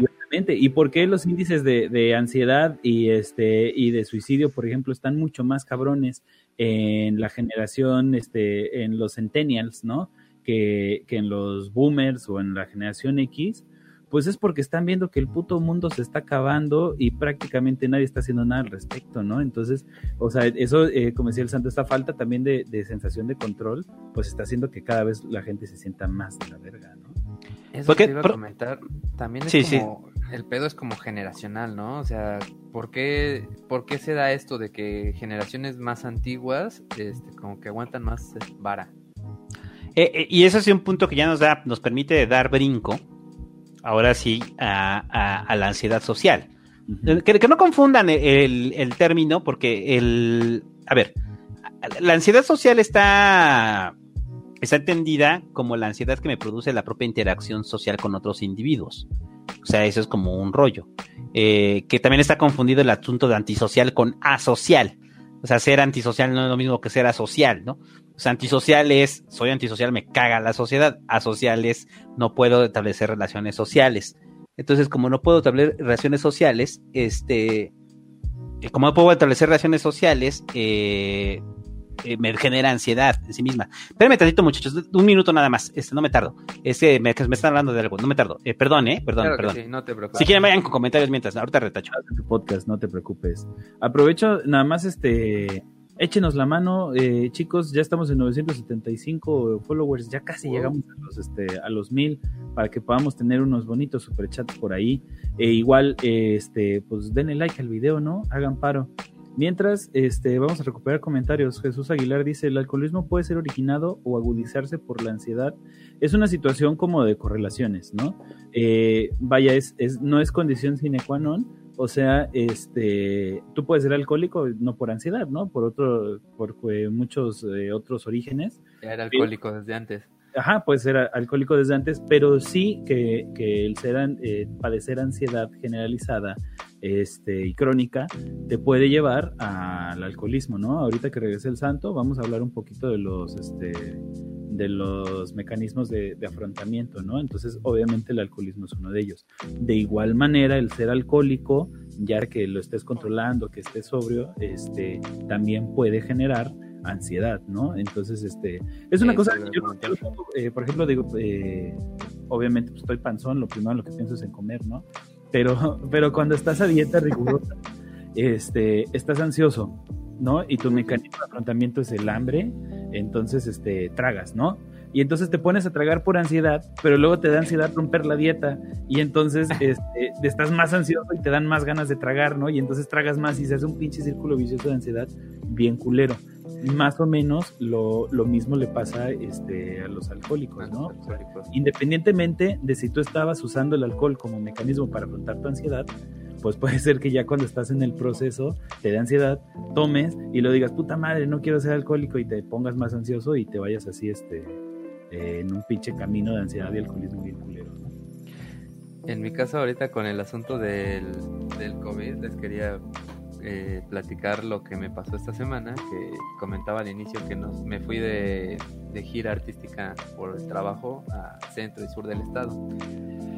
Entonces, pues así, ¿no? Este, pues inicialmente en casetas, pues, no mames, pasábamos y a pinche alcohol en gel luego de pagar la puta caseta, ¿no? Luego llegabas al hotel y todo a fumigar con el pinche, este, ¿cómo se llama esa madre? Para eh, matar los virus y bacterias y la chingada. Incluso llevaba, este, una funda de almohada, pero pues como mi segundo, mi segundo nombre es Valesverga, pues la dejé en el primer hotel. Ajá. Entonces ya, este, pues así, casi casi para dormir, tenía que bañar la pinche almohada en desinfectante y casi casi ponerle una playera mía limpia, ¿no? Y la ropa, este, así en una esquinita te encuerabas, güey, ahí todo psh, con aerosol, güey, y a la chingada. Entonces, eh, al final de cuentas, pues uno trata de llevar la vida normal, pero en mi caso, a mí no me da miedo el enfermarme yo, sino que enfermar a mi familia, ¿no? A mi esposa, a mi hija, todo eso que les vaya a pasar algo a ellas, pues es Sí. lo que me tenía más ansioso de, de estar así, hasta siendo un poco exagerado, ¿no? Y porque un amigo muy cercano, ya comentaba de ahí de la oficina, este, pues se enfermó y, y la pasó bastante mal. Entonces, pues el estar pensando esto de, verga, yo estoy aquí, güey, y me tengo que cuidar el triple porque no vaya yo a llevar a mi casa, güey, y luego le vaya a pasar algo a mi familia, y que vaya yo a tener que vivir toda mi vida con ese peso de que les pasó algo por haber llevado yo el bicho por mi culpa, pues al final está cabrón y... y y lo mismo que dices, ¿no? De, ah, yo soy de las personas que comen por ansiedad y desde febrero estoy a dieta. Este, Ajá. ent- entonces, pues también está el cabrón porque bueno, llegamos, llegamos a- a- para empezar estábamos comiendo en puro restaurante porque tienes que facturar y así como que ya teniendo a la vista este el asunto de ah una hamburguesa o una ensalada pues de pendejo me trago la ensalada güey por la hamburguesa. Entonces ya después estaba verga güey ya rompí la dieta. Y ya estaba ahí en ese pinche pedo circular de, de todo todos esos estreses que estaban alrededor mío no y es que es como, perdón, eh, a ver, voy a platicar, me da ansiedad el pinche Gandalf, güey, porque pinche gato come plástico. Le gusta el plástico, güey, le mama el plástico, no sé por qué, qué pedo tiene con el plástico ese puto gato. Entonces, el pedo es que comió plástico y de repente sale mi chava y así de, me acaba de decir que le estaba saliendo un pedazo de plástico del culo, güey. Entonces, le tuvimos que sacar el pedazo de plástico del culo al gato, güey, porque el pinche gato come plástico. Me da ansiedad, güey. Eh, pero cada quien, eso no tenía que nada que ver, pero además es para explicar este por qué me fui. El, pero sí, el, eh, hay un, mire, los mecanismos para afrontar la ansiedad tienen una raíz muy simple. Eh, darnos shots de endorfinas. O sea, todo, todo mecanismo de control de la ansiedad es darnos shot de endorfinas. Por eso al inicio, cuando les decía el asunto de masturbarse, si se masturban, güey, pues cuando se masturban, pues les está dando el shot de endorfinas, ¿no? Si comen algo grasoso, algo dulce, pues les da el shot de endorfinas, ¿no? Eh, si toman alcohol, pues también les da su shot de endorfinas. Si fuman, les da su shot de endorfinas, le da su recompensa bioquímica. Entonces, si estamos hablando de que eso se lo controla una sustancia, eh, pues también eventualmente se lo puede se lo puede controlar un medicamento. O sea, es como rollo, o sea, si lo que está ahí es recibiendo son endorfinas. El, problema es que muchas de las nuestras afrontaciones o cómo afrontamos la ansiedad siempre es con lo que tenemos a la mano. Eh, eh, miren, es muy complicado tratar con un trastorno mental. Eso también hay que tenerlo claro. Ni nosotros sabemos cómo, tratar a, cómo tratar un trastorno mental, ni la familia lo sabe, güey. O sea, la familia no lo sabe, o sea, y eso es como algo que yo siempre digo cuando doy ahí este, charlas en grupos, es que la gente no sabe tratar con los trastornos mentales. Entonces, cuando de repente, no sé, el cale, güey, de repente empieza a decir, oye, Santos, que a mí me da ansiedad las pirañas, güey. No, he visto esas películas donde le hacen así, ¿no? Entonces yo le digo al Cale, no mames, Cale, estás pendejo, güey, no digas mamadas, eso no, eso no, eso no tiene nada que ver, güey, no te va a pasar nada. Pinche güey loco, ¿no? O sea, y es la respuesta familiar. O sea, la respuesta familiar es, este, es que tengo miedo a la muerte. Pues no tengas miedo, todos nos vamos a morir. Esas son respuestas que da la familia. La familia no sabe enfrentarse a un proceso de un trastorno mental. Entonces, ni nosotros ni la familia. Entonces, la mayoría de las respuestas que damos vienen del sentido común. Del sentido común de, ah, me siento triste, pues chúpale, ¿no? O fúmale, o, me siento ansioso, ah, échate una chela, güey, se te pasa. Entonces, o, este pedo, ¿no? O sea, de repente tienes insomnio, eh, que es una frase muy común, la de que no hay insomnio que resista tres chaquetas. Eh, la pregunta es, ¿por qué tienes insomnio? O sea, y si tiene una raíz, porque qué tal si no tomaste café, estás cansado y aún así no puedes dormir. Pues entonces, ¿qué necesitas? Pues la chaqueta que te relaje y te dé endorfinas, para que te dé endorfinas y te puedas relajar. El problema es que las cargas que dan las, las chaquetas, muchachos, pues si usted se chaquetea eventualmente se dará cuenta que no es lo mismo la chaqueta que tuvo a los 14 años cuando descubrió su sexualidad. A cuando supera los 20, que ya ni le sabe, ¿no? O sea que es así como, ya, ya, A mí todavía me sabe, ¿eh? no, digo, esa es pinche chaqueta de, costumbre, ¿no? O sea, una chaqueta de, O sea, e, esa chaqueta que se utiliza como un. Como, un este como un medicamento pues o sea sí. como un paliativo o sea y, hay gente que también por eso se vuelve adicta al sexo o sea es una gente que está buscando una descarga de endorfinas para eh, para saciar su ansiedad. Y, y, y, el pedo es que también eh, ahí entra, una vez más, se vuelve el pinche cuadro depresivo y demás. Entonces, los mecanismos que tenemos para afrontar la ansiedad, pues son diversos. A ver, eh, para regresarme a lo que decía Carle, este, esto es bajo cuando ya es, usted tiene rasgos de ansiedad, o sea, cuando ya es propiamente su personalidad así. O sea, no quiere, o sea, puede pasar para alguien que está enfrentando un proceso de ansiedad. Que a mí me encanta esta escena de Walter White en, Breaking Bad porque captura perfectamente eso. Y porque se parece a nosotros. Y porque se parece a nosotros, güey, exactamente, porque estamos pelones, güey. Este, no, pero esa escena me encanta cuando el pinche Walter White apenas se acaba de enterar que tiene cáncer y lo único que hace es cogerse a su esposa.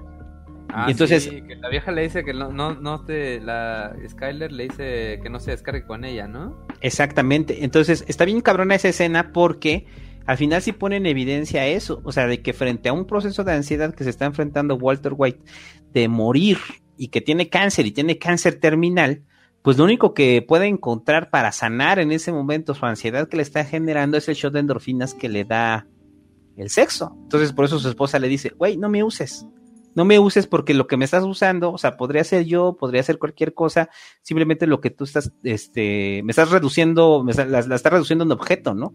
O sea, algo que le está, la está, está paleando su, su ansiedad en ese momento, ¿no? O sea, está cabrón, o sea, sí es este, es muy impactante esa escena, porque ahí ves a la persona, o sea, ahí ves a la persona ansiosa, ahí ves a la persona tratando de escapar de esa situación, tratando de, eh, eh, eh, de, encontrar algo que, las, que, que le quite esa, esa, ansiedad. Y ahí viene la primera parte de, de, ya la parte que cura, la parte que cura, muchachos. Este, me faltan unas campanitas, pero imagínense. Exacto, faltan unas campanitas. La parte que cura aquí en su podcast de los incorrectos es, lo primero es aceptar que tienes un proceso de ansiedad.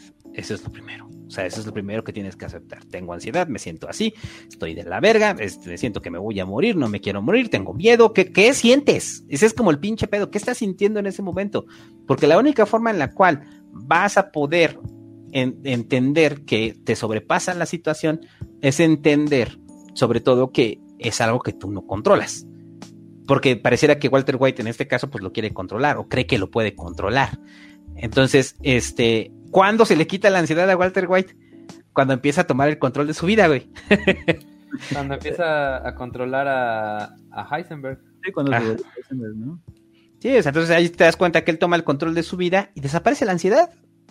O sea, desaparece la ansiedad. O sea, ¿por qué? Porque tiene control sobre algo. O sea, tiene control sobre, tal vez no tenga control sobre el cáncer, pero tiene control sobre eso. Y, y la primera es, acepta que va a morir acepta que va a morir y sabe que tiene que hacer cosas antes de morir. Entonces lo que menos se vuelve importante para él es la muerte. La muerte es, es lo último que le importa a él. Lo que le importa a él es dejarle dinero a sus hijos y después eso se transforma en un asunto de trascendencia, ¿no? De trascender. O sea, yo, yo trasciendo como individuo. Este, entonces, el primer punto para entender este rollo es aceptar que eh, somos eh, ansiosos y aceptar lo que la padecemos, no hacerla a un lado y estar buscando paliativos, ¿no? Oye, fíjate que yo... Tengo una pregunta. Este, te gané. este, yo precisamente eh, mi tesis de licenciatura la hice con este acerca de la ansiedad, ¿no? Ah, es de educación física, eso no vale. Ajá. Pero este es muy cagado porque entre los mil, mil pleitos que tuve con mi asesora de tesis, uno de los principales y que nos llevó casi casi al punto de los madrazos, era por el puto título de la pinche tesis, ¿no? En gran parte porque el cabrón quería poner todo el marco teórico en el título, ¿no? De esta, este, eh, el, bueno, el título es este, la actividad física como mecanismo para controlar la ansiedad, hasta ahí. ¿no? Y este güey ya le quería poner para controlar la ansiedad en un grupo de tercer grado de la escuela primaria, de, de cuanta madre, ¿no? Todo el pinche marco teórico ahí. Pero esta palabrita de controlar, en verdad fueron como tres meses de pleitos. Porque decían, no, es curar. Y yo, no, la ansiedad no se cura. No, sí, ponle este, entonces, este, quitar, no sé qué. Y yo, no, no se cura. No, no, lo único que se puede hacer con la ansiedad es controlarla, ¿no? Ajá. Sobre todo por este sentido de lo que decía yo, de que este, si ya eres ansioso, ya vas a, ser ansioso, ¿no? Y si vives en México, pues ya vas a estar predispuesto a la pinche este, ansiedad por el contexto. Muchas veces hay cosas de tu contexto que puedes cambiar, ¿no? Si de repente este, hay algo que te pone muy pinche ansioso, pues hay cosas que puedes quitar, ¿no? De pronto tal vez puedes cambiar de trabajo, puedes este, vender la pinche moto que te da ansiedad que no la utilizabas, ¿no? Habrá quien pueda romper una relación amorosa que los hace sentir ansiosos, pero hay cosas que no puedes cambiar, ¿no? La pinche inseguridad no la vas a cambiar y esa ansiedad que te da subirte a la combi en, este, en Estado de México y que pues igual y te hace alta, no te valen, no lo vas a poder cambiar directamente, entonces más bien tienes que aprender a, a fluir con esa ansiedad. Por eso, o sea, ponía eh, sobre la mesa esta idea de que la ansiedad no se quita, ¿no? O sea, no, es algo que... no. Ah, no, es que yo era ansioso, ¿no? Hace... Ya me curé. pero gracias al, rectón ya no, este... Ese pinche David que se roba nuestros chistes, güey. Este, sí, no, no, no, no. es algo que, que de repente digas, que despiertes una mañana y digas, güey, ya no tengo ansiedad. Qué chingón se siente, soy feliz o sea, porque aunque estés medicado, güey, en algún momento va a regresar la ansiedad. O sea, pues sí. O sea, así tal cual. O sea, pues va a regresar. O sea, es algo con lo que tienes que aprender a vivir. Entonces, si tienes que aprender a vivir con ello, lo primero que tienes que entender es que es algo que está fuera de tu control. Es algo que está fuera de tu control y que sí puedes controlar algunas veces las situaciones de ansiedad, pero hay veces que no. Entonces ahí es cuando ya le, le doy un punto al hobbit, ¿no? Eh, entrégate, a, entrégate al caos. O sea, ese es como el rollo, entrégate al caos porque sabes que todo es caos y sabes que el, este concepto filosófico, físico, místico que el hobbit le gusta usar con la entropía, pues entrégate a la entropía, güey. O sea, porque al final de, de, cuentas, pues es algo que no puedes controlar. Y entonces, ¿dónde puedes navegar bien? Pues en el caos. Y, y en el caos puedes navegar perfectamente bien sabiendo que no controlas ciertas cosas es como un terapeuta, uno de mis terapeutas da, este, daba este, me daba este, esta metáfora, que a los terapeutas les encanta usar metáforas. Eh, la ansiedad es como eh, ir en un barco que va a caer sobre un acantilado, ¿no? O sea, un pinche barco que se va a estrellar. Inevitablemente sabes que se va a estrellar. Sabes que va a pasar. O sea, eso, o sea no hay forma de que te salves, güey. El pinche barco se va a estrellar. Entonces, ¿Cuál es tu función dentro de eso? Primero, aceptar que el barco se va a estrellar. La otra es analizar cuánto falta para que se estrelle. Porque probablemente el pinche acantilado está, no, ¿cuántos días faltan? No, pues tres años, güey. O sea, ah, no mames, ya va a pasar en tres años. ah, vamos a morir algún Exacto. Día. Entonces imagínate tres años, güey, así, ah, no mames, nos vamos a estrellar en el acantilado, güey. Güey, espérate, va a pasar en tres años o va a pasar en treinta, ¿no? Este, o sea, el... Y, y, entonces, ¿cuál es tu función? Pues número uno, entender que se va a estrellar, pero pues probablemente va a tardar todavía mucho, ¿no? Entonces, la otra es, ¿qué cosas puedes hacer dentro de ese barco para, uno, que no se estrelle tan rápido, o sea, para bajarle un poco, se va a estrellar, ¿eh? O sea, se va a estrellar ese pedo. Uh -huh. El punto es, ¿qué puedes hacer tú para, para que no se estrelle tanto y que tampoco te des, te, o sea, interfieran con tu existencia misma. O sea, no vas a pasar toda tu, toda tu vida tratando de que el pinche barco no, no caiga, porque pues al final de cuentas va a caer. Entonces simplemente vas metiendo cosas para que esa madre no caiga tanto y en ese trayecto de que no caiga tanto, pues haces lo que eh, vives, vives pues, o sea, haces lo que eres tú. Entonces cada vez que piense en eso, o sea, piense en la ansiedad, pues piense que es, es ese barco, o sea, es ese barco que se va a estrellar. El rollo es que pues, se va a estrellar en cuánto tiempo, o sea, y ni siquiera sabe cuándo se va a estrellar, ¿no? Este, entonces, el, el, el punto es que mucha gente confunde esto y cree que cada, cada, cada minuto de su vida lo puede controlar, güey. O sea, eso es como un, algo grave de nuestra sociedad. O sea, creemos, creemos que podemos controlar todo. O sea, y, y también es, es, la propia soberbia del hombre, ¿no? Entender que, eh, creer que, que, podemos controlar absolutamente todo y pues la verdad es que no. O sea, y, y la verdad es que no podemos controlar ni siquiera nuestra propia existencia, ¿no? Este, perdón, viene uno de ah. Barney que dice, algo que se cae sobre acantilados. Bueno, cascadas, pendejo. O sea, lo que quieras, güey. Un pinche caída ahí de agua. Este. Hay dos, dos, comentarios. Uno, este. No sé si vieron la película de Eterno Resplandor para una mente sin recuerdos. Sí, sí. sí. Al final, cuando todo se lo está cargando el pito, este. Dice esta chica, ¿no? Este. Oye, ya está esta madre por cargársela a la chingada. ¿Qué hacemos? Dice, güey, pues disfrutarlo, ¿no? O sea, es. es me encanta eso porque siempre, siempre he sido así, de que he tenido que vivir lejos de mi familia por el trabajo, cosas así, y esos ratitos, pues en lugar de estar pensando en el, ah, ya valió madre, no, más bien es como, mejor no me duermo y me quedo aquí un rato para disfrutar ese asunto. Pero bueno, el, la otra pregunta que yo te quería hacer es, en el asunto de las, de las personas con depresión, pues se comenta que muchas veces el estarles este, diciendo así que le echen ganas y que este pues pueden salir adelante, o sea, estarles dando ánimo, pues al contrario, ¿no? Los, los baja un poco. Ajá. El asunto de la ansiedad pasa lo mismo o qué es lo que uno desde afuera puede hacer para ayudar a alguien con ansiedad. Ah, hay un problema muy grave con la gente con que, que trata con personas con ansiedad. El primero es minimizar lo que sienten. O sea, minimizar lo que sienten es yo siento que me voy a morir, güey. Y todo el mundo te estás loco. O sea, estás pendejo. Ah, no mames, no tienes nada. Entonces, sí, güey, yo sé que no tengo nada. O sea, yo no estoy diciendo que lo tenga, lo estoy diciendo es que lo siento. Que más o sea, yo... la familia siempre, ¿no? Casi Ajá. Siempre. Casi siempre es el rollo de, ah, no pasa nada, estás loco, son ideas tuyas, ¿no? O sea, pero el punto es, sí lo siento, y como sí lo siento, o sea, yo sé que, a ver, es que ese, es muy clave también, el ansioso eh, eh, o la persona con ansiedad sabe que no tiene nada, güey. O sea, eso es como también muy clave. O sea, la persona con ansiedad sabe que no tiene nada, pero lo siente. Entonces, creo que también es un problema de comunicación de la propia persona con ansiedad que no tiene que decir tengo, sino dice siento, es distinto. No tengo un infarto, siento un infarto. Son dos cosas completamente distintas, ¿no? Que es el chiste que digo que hago con mi madre, ¿no?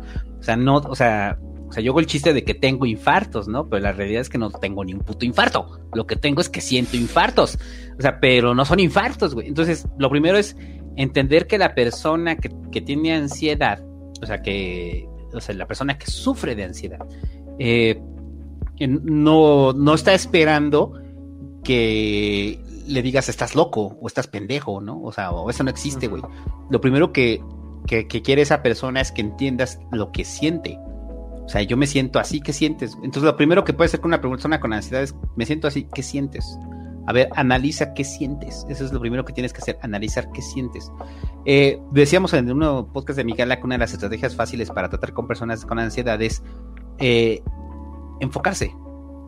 O sea, eh, el parte importante de la ansiedad es cuando tienes un ataque de ansiedad, este, es como si te disolvieras en un montón de cosas.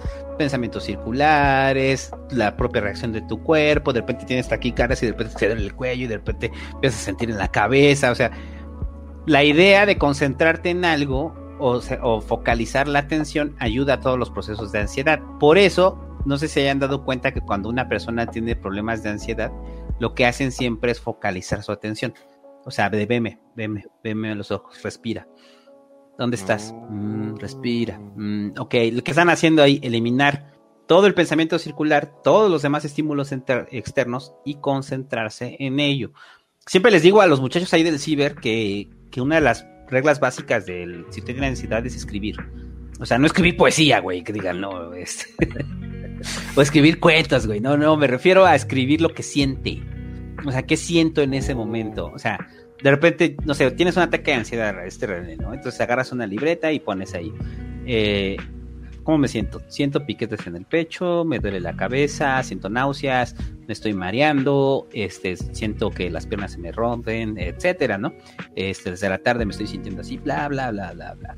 Entonces, en ese momento, lo que haces es centrar la atención en lo que estás sintiendo pero a través de un proceso cognitivo, güey. Y eso de repente hace que los síntomas se aminoren. Entonces, es una segunda utilidad. La segunda utilidad es que la próxima vez que tengas un ataque de ansiedad, vayas a tu libreta y revises lo que estás sintiendo y vuelvas a escribir lo que estás sintiendo y lo compares con lo que sentiste la otra vez y te vas a dar cuenta que eso ya te pasó y que ya te pasó un chingo de veces y no te moriste, güey ni te pasó nada. Entonces, en ese momento es un estás contrastando eh, a tu yo del pasado con tu yo del presente diciendo, güey, sí lo tuviste, güey, pero no te pasó nada, no te moriste, no, no, pasó nada.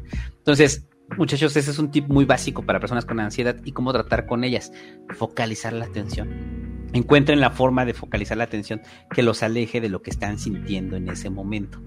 O sea, es eso. El alcohol por eso sirve para tratar muchas veces la ansiedad. O sea, no para tratar. No, perdón, perdón, olviden eso. Olviden eso. Este... Por eso no soy ansioso. no, el alcohol sirve muchas veces para eh, reducir la ansiedad. No trata, reducir la ansiedad.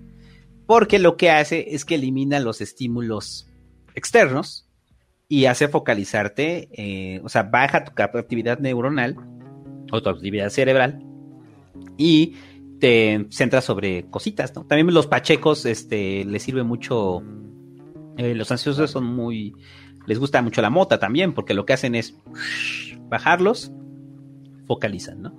Entonces, esa es la principal, o sea, si usted convive con una persona con ansiedad, lo primero es que sea empático, o sea, sea empático con lo que está sintiendo, porque esa persona probablemente no tenga nada, pero sí lo siente. O sea, y entonces, ¿qué valor le damos a lo que siente la gente? O sea, si el alcalde me dice, güey, siento que me está dando un infarto, pues él siente que le está dando un infarto. O sea, no, no tengo por qué. Que esto. siento que estoy tostando, güey. Pues ese güey siente que se está tostando. O sea, ¿por qué voy a.? Por qué, o sea, si él me lo está diciendo, ¿por qué voy a dudar y decir, estás pendejo, estás loco? Pues él se siente. O sea, él se. O sea, que sea real o no, esa es otra cosa. Pero de entrada, él se siente así. Oye, por eso mismo comentabas en el podcast de Dios, este, que era como interesante el asunto de la gente que reza, ¿no? Que en ese momento se ponen a focalizar y, da lo mismo con las personas que hacen yoga, ¿no? Y este, este asunto de estar repitiendo lo mismo o estar focalizándose, concentrándose en algo y eso pues los hace que se bajen, ¿no? Sí, pues es como, es como el rollo, todos los elementos externos desaparecen y lo único que queda es donde te estás eh, focalizando la atención. Entonces, por... Ajá, sí, dale, Cale. Como de, de, lo que decías de la reacción a los estímulos, ¿no? Entonces, eh, precisamente por ahí leía ¿no? Que, que, lo peor que puedes hacer con un ansioso es decirle, güey, relájate o tratar de relajarlo, ¿no? Porque es como si el pinche auto va este, a 200 por hora y pisas el freno y terminas como estos cabrones de reforma, ¿no? O sea, porque este, este no, puedes, no, puedes, frenar de la cabeza. Eh, eh, en tu cuerpo está pasando un pinche rush de hormonas cabroncísimo que no van a parar, ¿no? Entonces, si tú le dices a alguien relájate y se trata de relajar y tiene toda la adrenalina y todo este, este, todas estas hormonas, no va a poder parar y probablemente se sienta más ansioso.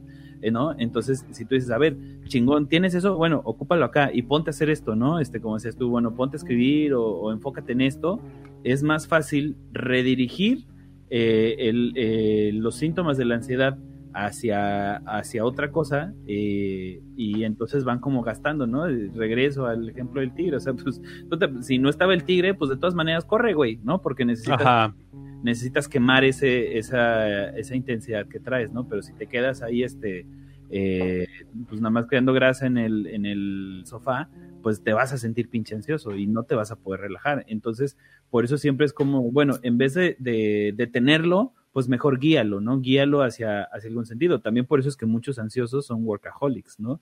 No es tanto que el trabajo les dé ansiedad, sino que enfocan su ansiedad hacia el trabajo, ¿no? Sí, esa es la idea, o sea, el, es que todo es eso, o sea, todo es eh, enfoco para, para no sentir eh, lo que estoy sintiendo, ¿no? O sea, eh, la ansiedad puede ser un, un, también, o sea, hay personas que conviven con la ansiedad, como bien dices, o sea, hay personas que, que la ansiedad termina siendo como parte de su personalidad, o sea, ser ansiosos. Pero el problema es si ya lo aceptaron y lo han trabajado con ello, porque la mayoría de la gente eh, que sufre ansiedad no lo ve como un rollo de oh, soy ansioso, así soy. no, o sea, llega un momento en el que se deschavetan. Por más ansiosos que sea, por más focalizados que estén, quítales aquello que los focaliza, güey, y se deschavetan. O sea, un güey que sea workaholic, lo corren de su trabajo, güey, ya no le aguantas, güey. O sea, es así de, vete de aquí, güey. No, güey, es que vamos a hacer esto y tengo un business que la chingada y vamos a echar a andar este pedo, güey. Güey, o sea, tú sabías hacer esas cosas en tu trabajo. Aquí en el, en el mundo exterior no funcionan. Entonces esa persona se va a topar con pared también y probablemente puede entrar en un cuadro ansioso. O sea, lo que voy es que no hay como una fórmula de que digan, ah, este, no sé, Rockefeller era ansioso, güey. Y como era ansioso, este, hizo su fortuna gracias a su ansiedad. No, no es como un, o sea, la ansiedad no es propiamente un rasgo eh, positivo en, las personalidades de los individuos, es un rasgo, pero no necesariamente positivo. Hay unos que les funciona, hay otros que no. Hay, hay, gente que sí le puede funcionar el, el, no sé, el ser workaholic si crecen en la empresa, y, o, poner su negocio y triunfan a través de la ansiedad o hacer cosas y triunfan a partir de ellos. Y hay gente que hace un chingo de cosas con tal de librarse de la ansiedad y no hacen nada, güey, y se pierden en ese eh, remolino de nada. O sea, es un remolino de nada, llegan y siguen siendo igual de ansiosos, solamente que la canalizan sobre meras estupideces y hacen morralitos allá afuera de la facultad de filosofía, ¿no? O sea, pues sí, güey, o sea, eh, y no quiere decir que esté mal que hagan morralitos. O sea, simplemente es como eh, eh, la idea que tenemos o la, la, ilusión de éxito que podemos tener en la sociedad postmoderna no quiere decir que la ansiedad le ayude a usted para lograrlo.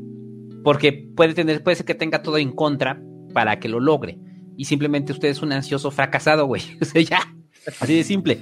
o sea, entonces, no, no, no, no, no, yo estoy muy en contra de eso de, de casarnos con la idea de que, eh, que soy ansioso y es algo chido, ¿no? O sea, es algo chido, güey. O sea, a mí si me dieran de elegir no ser, ser ansioso y no ser ansioso, yo elijo no ser ansioso, güey. Así, si me dan de elegir, si me pudiera elegir del pinche pedo biológico, oye, güey, ¿te gustaría tener esta zona de ansiedad generalizada? No. O sea, sí le agradezco cosas a la, a la ansiedad generalizada, ¿no? Hacer un chingo de proyectos, estar en un chingo de cosas, es- me gustan, ¿no? O sea, sí me ha llevado muchas cosas que tengo hoy. Pero cambiaré todo eso por no tenerla, güey. O sea, así de simple, porque de repente el, el ejemplo que daban, güey. De repente yo veo banda, güey, que es bien tranquila, bien relax, y el pinche avión se está cayendo, güey. Y esos güeyes, ah, ya, güey, no pasa nada, nos vamos a morir, güey. Yo quisiera ser ese güey. O sea, yo quisiera ser ese güey. Ajá. No, Dale, no, no. Que yo soy de esos precisamente que este eh, justamente uno de los pleitos que Más suelo o este con mi esposa, con mi familia y así. Es como que dicen, cabrón, es que a ti todo te vale madres, ¿no? Y yo, pues sí, pero pues es una mamada así, ¿no? De que pinche celular se me perdió. Pues ya, luego me podré comprar otro y si no, pues andaré un rato sin celular, ¿no? Oye, que no mames, que pinche coche este, chocó y se encendió. Bueno, ya, tendremos que cobrar el seguro. O sea, es como, en general, soy así y luego, este, eh, lo que sí luego me genera ansiedad es pensar que en verdad las cosas me valen madre, ¿no? Y digo, puta, ¿cuándo me voy a? Se cae un güey a un barranco y dices, eh. Ya se cayó, güey, ya. Eh, pero es que Oye, como... y- eh, ah, da- dale, René. acercándonos- ya acercándonos, perdón, a, a los tiempos de COVID, el asunto de en México, bueno, yo creo que en todo el mundo, eh, se han generado bastantes cuadros de ansiedad y depresión, pues por estar encerrados, ¿no? Este, encontré por ahí una tabla que desarrollaron tal Taylor y Cole, eh, que hicieron una escala de estrés de COVID donde eh, detectaron cinco factores de estrés, síntomas de ansiedad relacionados con esta madre. Y estos güeyes hicieron así como grandes muestras en Estados Unidos y Canadá. Canadá. Y eh, pues las cinco cosas que más miedo le dan a la gente son el miedo al peligro de contaminación, eh, dos, miedo a las consecuencias económicas, que lo comentábamos al principio. Eh, tres, xenofobia, que, que esto está bien cagado, ¿no? Porque al final, o sea, pues sí, sucedió en China y ya todo el mundo dijimos, ah, pinches chinos culeros, ¿no? Ya, este, los trataron mal en un chingo de lugares y... Es que en Italia, Incluso a nosotros... como que ni era chino, ¿no? ¿Qué? Ah, ¿En sí, Italia güey, qué? En Italia se agarraron en un supermercado. Ah, unos- sí, en un supermercado, güey. Sí, de- A nosotros nos pasó, güey, eh, con el H1N1 fuimos a un congreso a Perú y en la pinche escuela donde, donde era la sede del congreso decía así, cuidado con el H1N1. Trata, así, dentro de las cosas para evitar enfermarte, trata de estar alejado de los mexicanos, güey. Ah, no mames, ¿en serio? Te lo juro, güey. Y nosotros, obviamente, como casi no somos mulas, güey, todos nos pusimos nuestra playera de México y a la hora de la entrada de clases les hicimos valla y les tosíamos, güey, cuando iban pasando. bueno, eso también es pasarse de verga. La neta, sí. O sea, no, están leprosos, aviéntale algo. y una mano, güey. ¿no? La pinche mano Este- sale volando ahí. Ajá. Bueno, también otro de los miedos de estas personas eh, que encontraron Taylor y Cole fue la verificación compulsiva y búsqueda de garantías. Y el quinto, síntomas de estrés traumático sobre COVID.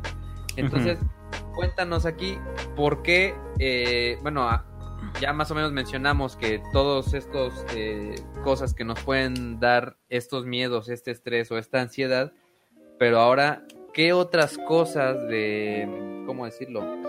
De, pues, ¿qué, qué cosas que hace la gente normalmente ahorita en su encierro pueden jalarte más hacia la, hacia la, eh, hacia la ¿qué? depresión o hacia la ansiedad? La, la sobreinformación es un hecho. Es, eh, sabemos que la sobreinformación en tiempos de COVID es un genera ansiedad, punto. Porque eh, inclusive no es que hacemos ese chiste en el pasquín, ¿no? O sea, de que de repente está el COVID y luego las pinches abejas asesinas y luego de repente una pinche, un pinche lagarto se escapa, güey, y de repente hay tigres y de repente dices, güey, ya, ya la verga, ya, ya, ya, ya. Súper raro este año. Ya, ya se me va a cargar la verga, ya que me cargue, güey, ya estoy hasta la verga. No quiero soportar otra pinche plaga de abejas asesinas, güey, ya estoy hasta la verga. Entonces, la gente sobre, sobreinformada, pues obviamente el atro lo decía ahí cuando lo tuvimos en el pasquín, que pues, pues los medios de comunicación lo que hacen es generar clickbait. Entonces, de repente vemos estas notas alarmistas que, que malinterpretan la, pues, pues, están malinterpretando a- a, eh, los datos científicos y ponen notas así como de ya, segundo rebrote en China, más grande que el otro. Sí, pero ya no es igual que los agarro desprevenidos, ya hay hospitales, ya hay mecanismos, ya están este, midiendo, ya están haciendo pruebas, igual con los rebrotes en Italia, en Francia y en España, ¿no? Sabíamos que iba a ser así, pero ya hay una instalación hospitalaria, ya hay respiradores, este, ya hay un protocolo, güey. También, ¿no? Exactamente, ya se la saben, pero entonces, ¿cuál es el cabeceo de los medios? Rebrote en España más mortal que el primero, ¿no? Un pedo así. O sea, la sobreinformación obviamente nos genera ansiedad porque una vez más nos vuelve al terreno de la incertidumbre eh, y el terreno de lo desconocido. Eh, el, la sobreinformación en tiempos de COVID es bien normal. Usted póngale COVID y va a ver cuántas pinches notas pendejas le salen, ¿no? Así de gato infectado, infectó a su dueño. Y, y volteas a ver al pinche ganda, los hijos de tu puta madre, güey. Nada más infectas de COVID, güey. O sea, la sobreinformación obviamente genera ansiedad porque no hay. No hay este. Eh, no hay esperanza, pues, en la sobreinformación. O sea, la sobreinformación solamente es. Pues está jodido el pedo y ya. Entonces, si estamos hablando que la ansiedad viene de un proceso de incertidumbre, pues qué mayor incertidumbre que la falta de esperanza, ¿no?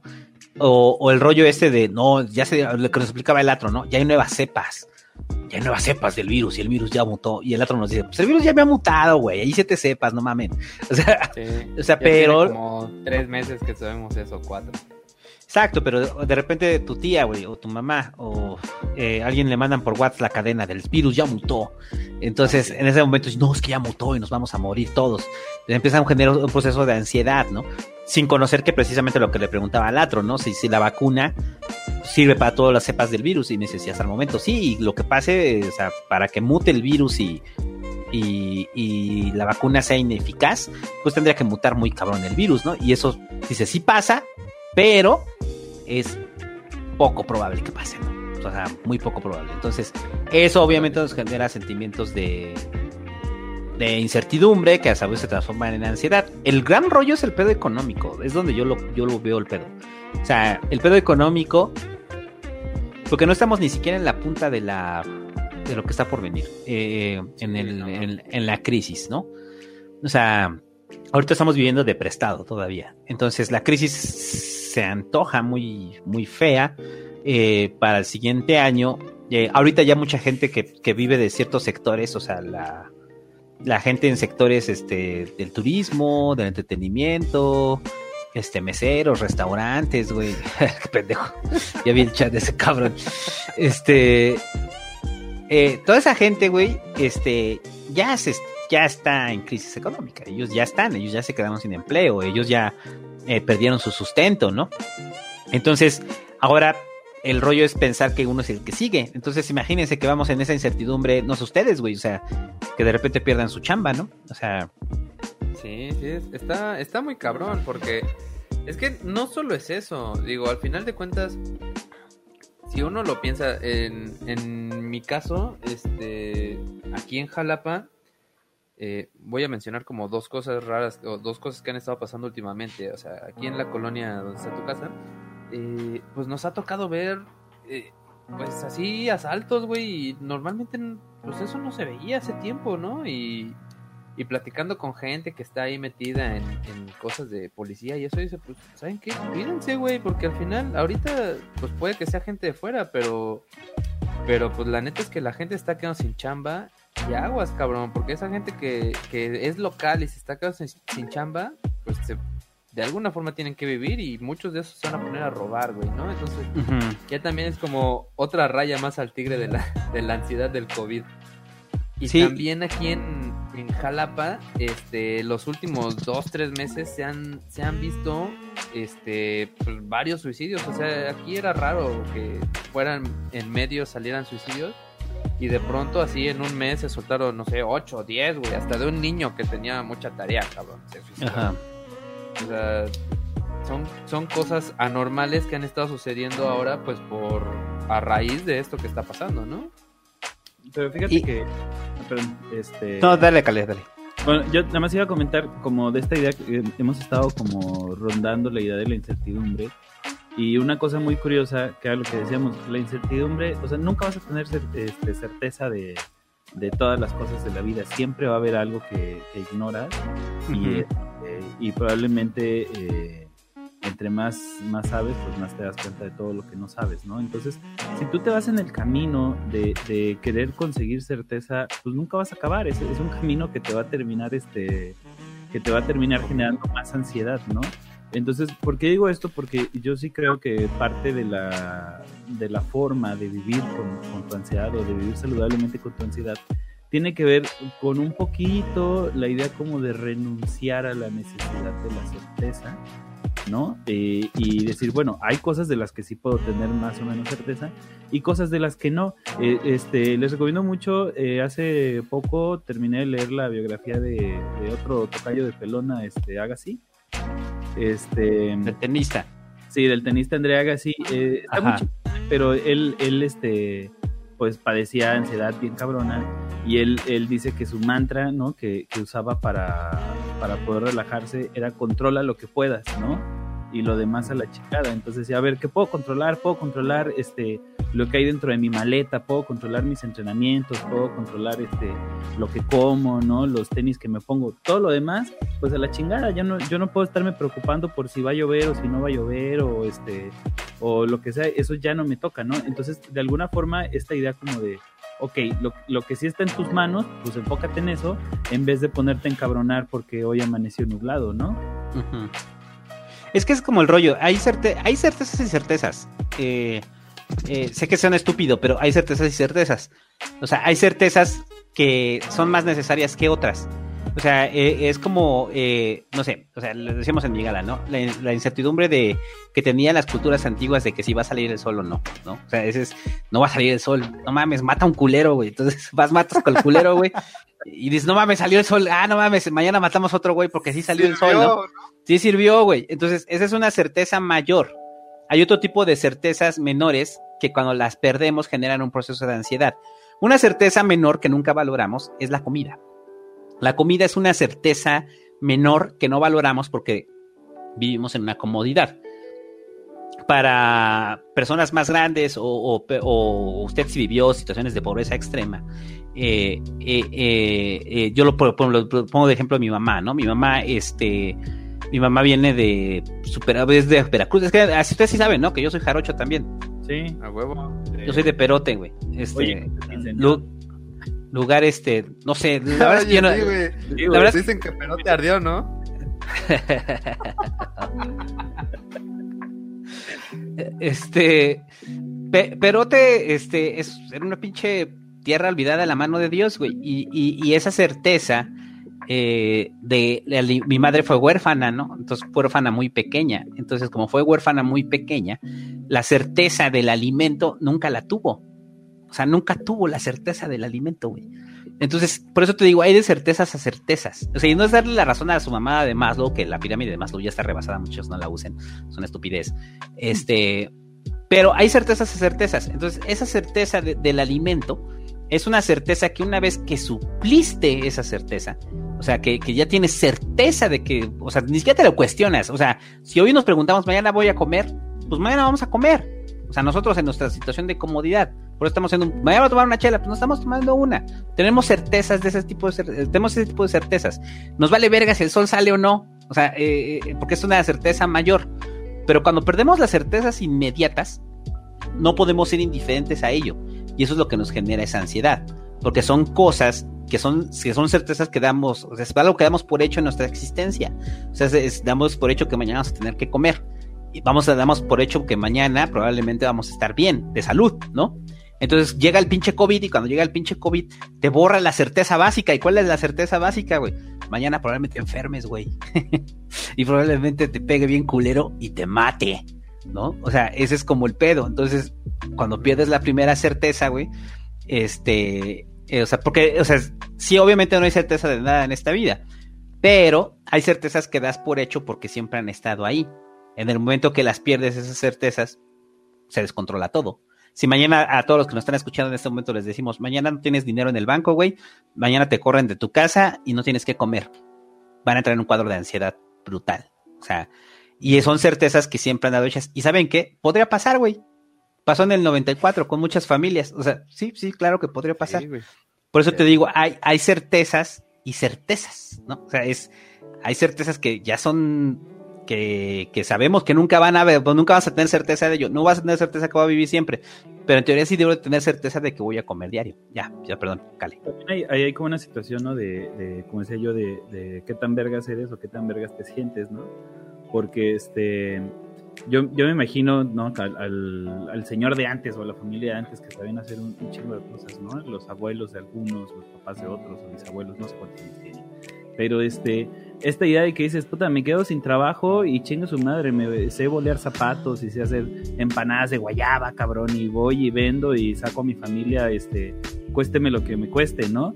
Y de repente, pues ahorita estamos ya como el pinche James, ¿no? El perrito y este, puta, me despidieron de la compañía y no sé qué hacer y ahí estoy nomás, este, eh, batallando por conseguir otro trabajo, este, en otra empresa porque resulta que no, hace, no sé hacer nada más, ¿no? Entonces el que sí sabe hacer, ¿no? O el que ya tuvo, el que ya no tuvo la certeza de la comida, como decías tú, este, tal vez cuando era niño, o tuvo que trabajar y hacer otras cosas, pues igual de repente es como, pues chinga su madre, me despiden y yo sé que puedo hacer esto y esto y esto y puedo resolver, ¿no? Y tal vez la persona tenga menos ansiedad que la persona que no sabe ni calentar una puta tortilla. Sí, y también depende de la propia experiencia personal, pero al final de cuentas responden a lo mismo. De, lo que decía de la ansiedad depresiva, se te desaparece ese mundo que tú conocías, se te desaparece esa certeza inmediata. O sea, esta frase de no tenemos certezas o de no hay certeza en la vida, pues obviamente sabes que no hay certeza en la vida, pero sí hay certeza, o sea, consideramos que en las esas cosas pequeñas siempre va a haber certeza, siempre va a haber certeza que vamos a comer. O sea, y de repente cuando no puedes comer, pues todo crashea. O sea, es eh, eh, porque es algo que siempre tuviste certeza que iba a pasar, ¿no? Aunque eh, pues no había certeza de que eso realmente pasara, ¿no? Entonces, el, rollo es, el rollo es que ahí, el, el problema, perdón, ahí es cuando se vuelve patológico, cuando se vuelve un proceso de ansiedad. Pues cuando todos los tienes un millón de varos en el banco, güey, y estás pensando que no vas a comer, ¿no? Mañana, ¿no? Un ejemplo, ¿no? O sea, ya sé que es este exagerado. Pero, pues no tendría que haber bronca, ¿no? O sea, dices, güey, pues está bien, tengo un millón de baros. Por más que se devalúe la moneda, que se devalúe el triple, güey, todavía tengo para comer de aquí a un año, ¿no? O la gente que tiene certezas ahorita con la crisis, que dice, pues tengo propiedades, güey. O sea, por lo menos vendo la pinche casa, me voy a ir a otro lado, güey, no me muero de hambre. O sea, esta frase de no me muero de hambre es muy común en, en el en el en el lenguaje popular. Eh, este, pero eh, apela a algo muy básico, ¿no? O sea, apela a que no, que damos por hecho que siempre vamos a comer, cuando la realidad es que podría pasar algo que nos haría dejar de comer. O sea, eso podría pasar, güey. Este, pero el problema es cuando se vuelve patológico, pues cuando de repente todo está, o sea, eh, eh, aunque pasara es muy poco probable que te pase y estás tú pensando, ah, no mames, güey, no voy a comer, cállate, cabrón, estás todo pinche gordo, güey, podrías aguantar dos meses y pedos, güey, o sea, eh, o sea, sin comer, güey, y si no, pues hay bancos de alimentos y vas, y si no, pues vas y recoges jitomates ahí, güey, o sea, o sea, lo que voy es que este, esta idea también de, de cargarse por completo a situaciones extremas e, e irreales, pues obviamente es característico de la ansiedad y esto está produciendo también el COVID en este momento. Hay mucha gente que ahorita entra en pánico por lo que está por venir y toman medidas súper radicales, ¿no? Con respecto a su existencia, o sea, porque ya vienen a venir la bici, la, la crisis, perdón, la bici, este, y, y, y, son como, son como los, los gringos en la, en la Guerra Fría y en la época nuclear, ¿no? O sea, es, que, o sea, sí, sí estaban al borde de la Guerra Fría, pero cuando ya no había riesgo de los misiles, pues ahí tenían búnkers, ¿no? Y aún tenían los búnkers llenos de alimentos en lata y de un chingo de madres para sobrevivir. Fue en Fallout, muchachos, ahí se deja claro ese ah, pedo. Este, y es bien cabrón el pedo, ¿no? O sea, e, este, como la gente, este, a pesar de que eh, hay una amenaza, que si hay una amenaza y cuando desaparece esa amenaza, aún así siguen teniendo ese tipo de conductas porque les dan un poquito de certeza de algo, ¿no? O sea, ese es como el rollo. Nos tenemos que atar a certezas, aunque sean irreales, porque si no las atamos a esas certezas, se desaparece absolutamente todo y entramos en un proceso de ansiedad en el cual eh, estamos al, en el miedo total de que nos pase algo, ya sea que nos quedemos en la pobreza extrema, de que se caiga nuestro departamento, que nos subamos en un avión, o sea, lo único que podemos construir son pequeñas certezas, para poder vivir el día al día, ¿no? Oye, fíjate que ahorita que estás hablando como de certezas y todo eso, y este, dijeras, este, ¿cómo decías en Los Amales así es, salvo tu mejor opinión? ay, ay, no. de, es que hace rato que hablabas del sentido de la vida y de Alemania, no, puedo dejar de pensar en Víctor Frank, que este... ¿Alemania? Ah, ya, claro. Sí, a, mí, me, a mí me late, eh, la verdad es que el libro de este del hombre en busca de sentido eh, eh, está, está fácil, de repente siento medio tirándole como a este a la buena vibra o casi a, lo que te diría un New Age, pero este creo que tiene cosas muy, muy interesantes que pueden servir para este pues para entender un poquito los mecanismos de la ansiedad pero o sea la, pregunta era qué piensas tú de, de, la logoterapia yo es que eso es como el o sea todo lo que hace Frank esa es la terapia en la que estás ahí y te llevan lobos bebés para que estés acariciando y te tranquilices. No, ese es el parque, es el parque de los lobos acariciables, güey. ah, chinga, perdón. Es que aquí hay uno que se llama el parque de los venados acariciables. Entonces vas al parque de los lobos acariciables, güey. Ahí apúntenle, chavos, los Ramiro Ramírez que estén pensando en emprender. Hay un parque de lobos acariciables. Parque de ah, lobos acariciables. La loboterapia. La loboterapia. No, a ver, es que Frank plantea algo muy simple, o sea, y que sí es real. O sea, eh, al final, frente a la tragedia absoluta y frente a la carencia de sentido, pues al final de cuentas es construir sobre la carencia de sentido y encontrar el propio sentido en la existencia y darse cuenta, o sea, es lo mismo que la ansiedad, o sea, la única forma de librarse de la ansiedad es aceptar que la tienes, la única forma de construirle un sentido a la existencia es saber que no hay sentido y el sentido lo construyes tú. Entonces hay cosas a las cuales te puedes atar para seguir existiendo. Eh, y hay cosas, cuando, cuando, cuando esas cosas pueden ser las cosas más pendejas del mundo, pero te atas a ellas, ¿no? Entonces, el, el, punto es que si esas cosas no intervienen con la vida de los demás, ni chingan a nadie, ni fastidian a nadie, pues creo que la gente está en todo su derecho de buscar el sentido, aunque suene muy New Age, ¿no? O sea, el pedo de, pues, ¿en qué vas a encontrar el sentido? En respirar las flores. Pues está bien, qué chingón, güey. Si eso te hace feliz, a toda madre, güey. Yo feliz. Has encontrado el sentido en ello, ¿no? Porque, pues, Frank lo, pinta desde su perspectiva como sobreviviente de campo de concentración, ¿no? Y de ver sobrevivientes en campos de concentración. Perdieron toda la esperanza por vivir y que era lo que los, los hacía a, la realidad. Pues estupideces. O sea, es esta escena del, del pianista de Polanski de que el güey va cargando su lata de duraznos, ¿no? O sea, y que no me acuerdo, su pinche lata, güey. O sea, es un simbolismo bien cabrón porque lo único que lo ata todavía a la realidad es esa pinche lata, güey. O sea, esa pinche lata, esa lata es lo único que dice.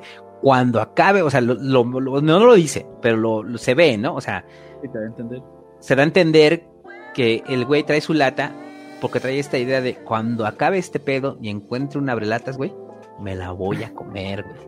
Y la pinche lata, ¿cómo acaba, güey? Pues le meten un tiro. o sea, o sea es, es, ese es como el rollo. Entonces, para la gente que tiene ansiedad, pues también nos tenemos que asir de cosas así. Porque si no nos hacemos de cosas así, pues terminamos flotando en el. Pues en, la locura que te puede llevar. Bueno, no la locura, en el limbo que te genera la ansiedad y en este ciclo. Este círculo vicioso de la ansiedad, ¿no? Entonces, para, digo, ahí para allá, este, para eh, eh, llegar al punto de, la ansiedad en estos tiempos, es que la ansiedad en estos tiempos es, pues, sí, sí, sí, o sea, es que tampoco es como que haya un ansiedómetro, ansiómetro de temporal, ¿no? O sea, que digan, ay, en los 30 tenían más menos ansiedad que ahorita. Pues es que, pues, ¿quién lo midió, no? O sea, o sea nadie lo midió para contrastarlo, ¿no? Yo me pregunto, imagínate cómo vivieron los, los de la pinche gripe española o no sé qué era, este en 1920, cómo vivieron su encierro, cabrón, cuando en realidad no tenían nada más que su pito y su imaginación. Sin poder hacer podcast. Eh, no pueden hacer podcast, güey. no mames, está cabrón. Este. No, pero es que es como el rollo. Esas comparaciones que hacen de, ay, no, es que antes se veía menos ansiedad. Sí, güey, ¿quién la midió? O sea, pues, ¿cómo lo midieron y cómo lo contrastan? Lo que sí es un hecho es que la sociedad, o sea, tenemos fenómenos que son distintos eh, producto de la propia sociedad en la que vivimos. O sea, pues sí, o sea, producto de la era digital, producto de la sobreinformación, eh, producto de las propias fake news, del puto clickbait, o sea, eh, hasta del pinche cine, de las series, güey. O sea, pensamos en el COVID y pensamos en zombies, ¿no? O sea, o, que nos vamos a volver como zombies. O sea, a mí me pasaba ahorita, regresando al pedo de Last of Us, estoy jugando de Last of Us y están hablando, sí, esto fue antes de la infección, hace de la pandemia, de la chingada. Y yo, no mames, güey. O sea, ¿por qué juego un juego de la pandemia en la pandemia? es como de, eh, pero es de la pandemia en la pandemia, ¿no? Este, no, no hay margen de comparación, pero lo que sí es un hecho es que sí hay más elementos que nos pueden generar ansiedad en estos tiempos de lo que nos generaban ansiedad hace, no sé, o sea, como humanidad hace 50, 60 años, pero no, o sea, el, las posibilidades de, pues es como toda esta gente que van a gloria del medievo, ¿no? Que a mí me da mucha risa de la gente que van a gloria del medievo y que se ven así, que piensan que el medievo era Lord of the Rings, ¿no?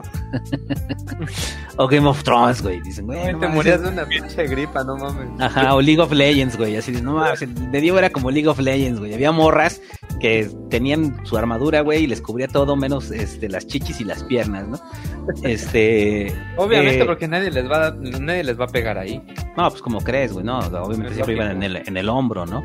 Lo que este... no sé, fuera de Lord of the Rings, nosotros seríamos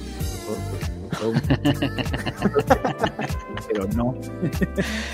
Eh, eh, eh, el pedo es ese, o sea, esa gente que van a gloria el medievo, pues el medievo también vivía en un proceso de ansiedad bien cabrón. ¿Y cuál era la única forma en la que se enfocaban y que lograban librarla? Sí, o sea, entre el bacanal y, la iglesia, o sea, esas son las dos, o sea, ahorita en el club de lectura de Oprah leímos Pedro Páramo, ¿no? Y pues también es muy notorio ahí el pedo, o sea, de Pedro Páramo, o sea, en donde la ansiedad que pueden tener los individuos con respecto a que los van a matar o que se van a morir o cualquier cosa, pues lo aterrizan en los placeres carnales y en la religión, o sea, ahí lo terminan.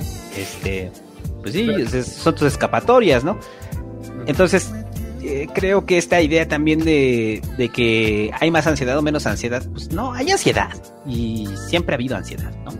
O sea, eh, ahora hay, más elementos, ¿no? Que te pudieran generar este ansiedad, digamos, por, la constante complejidad que se va este, creando, ¿no?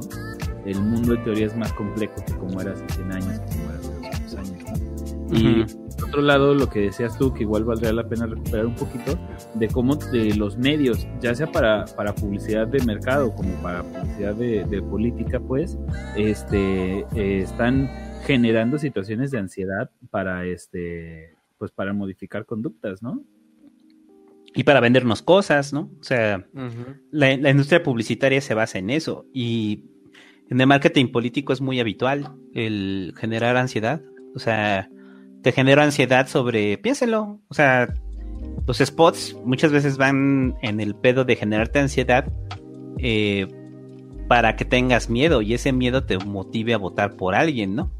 O sea, o sea, recordemos la campaña histórica de López Obrador es un peligro para México y que caían así los ladrillos y decían devaluación, crisis, caos. López Obrador. Y tenían razón. Por lo menos, dale, la de caos no. y devaluación tampoco, no hemos llegado a devaluación. Este, crisis, crisis sí, y no depende de él. Este, sí, no, esta vez no fue su culpa.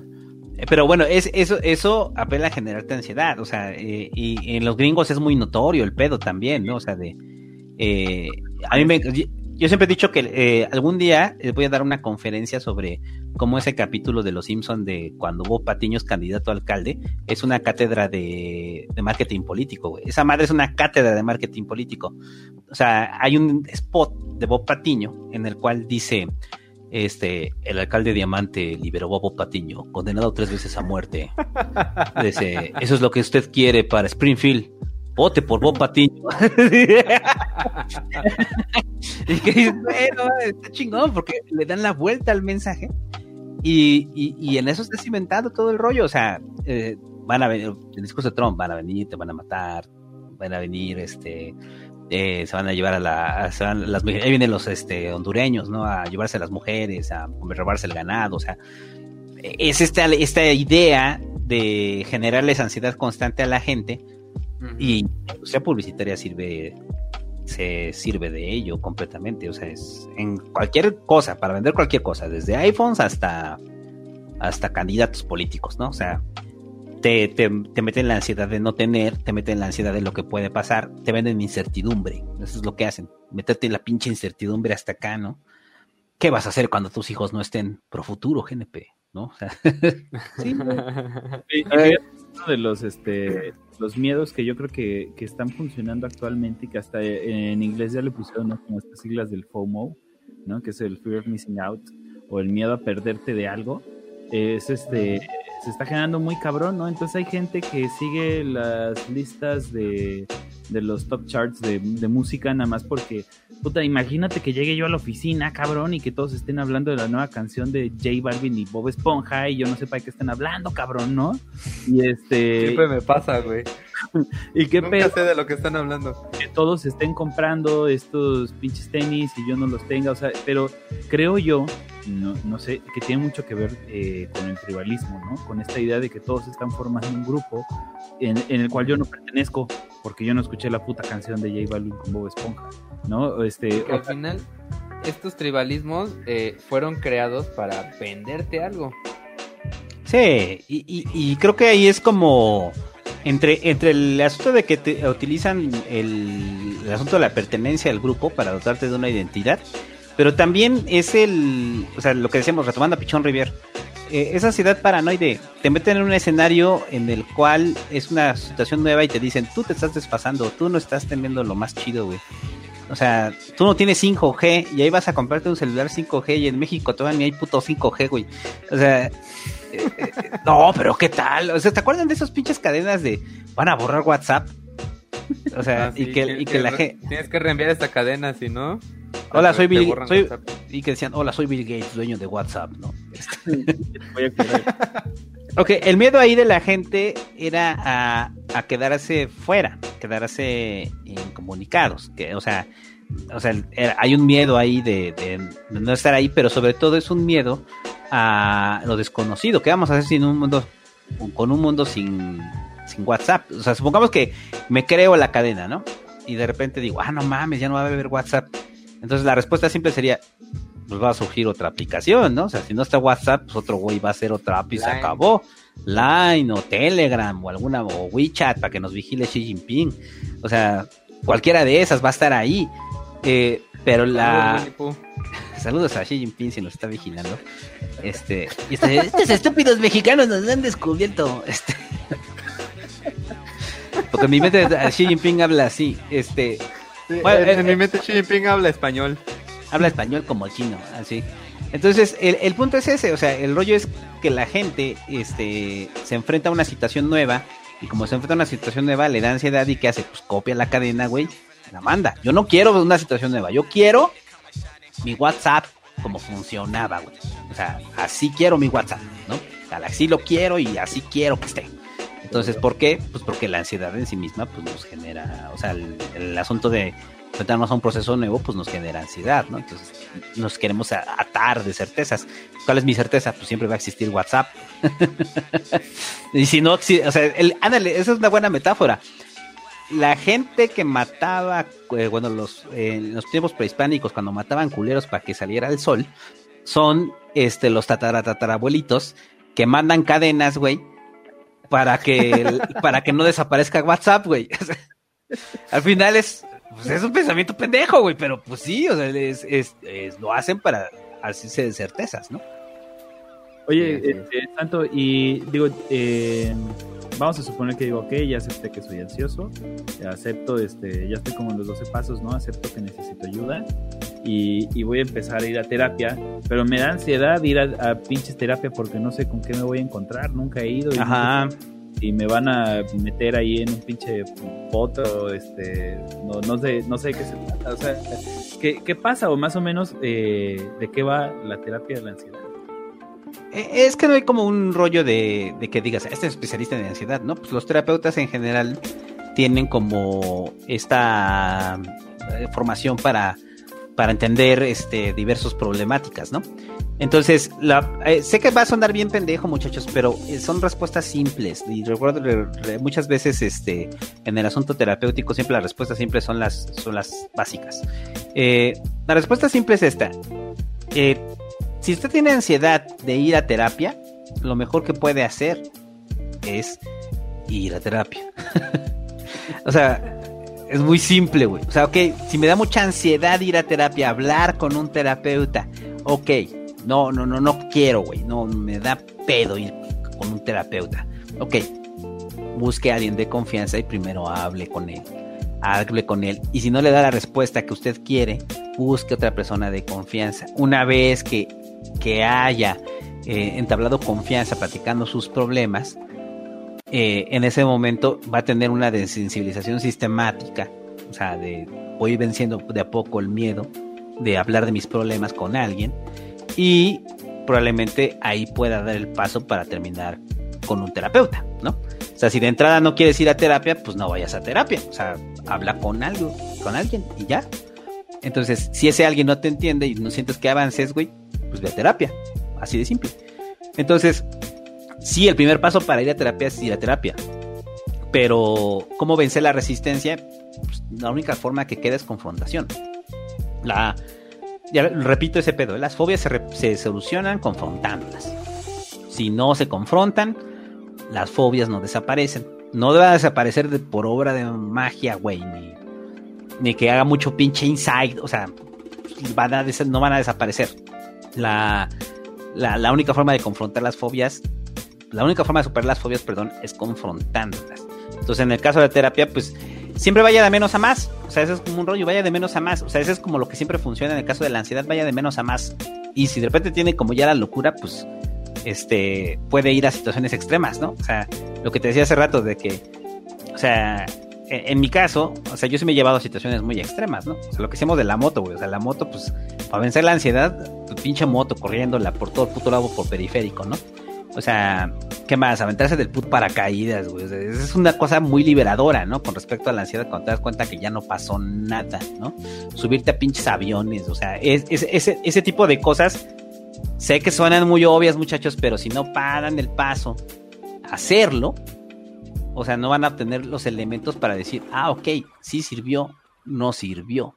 Ese es como, como el rollo, ¿no? Entonces, siempre ir de menos a más con cualquier respuesta de que cómo quieran abordar la ansiedad.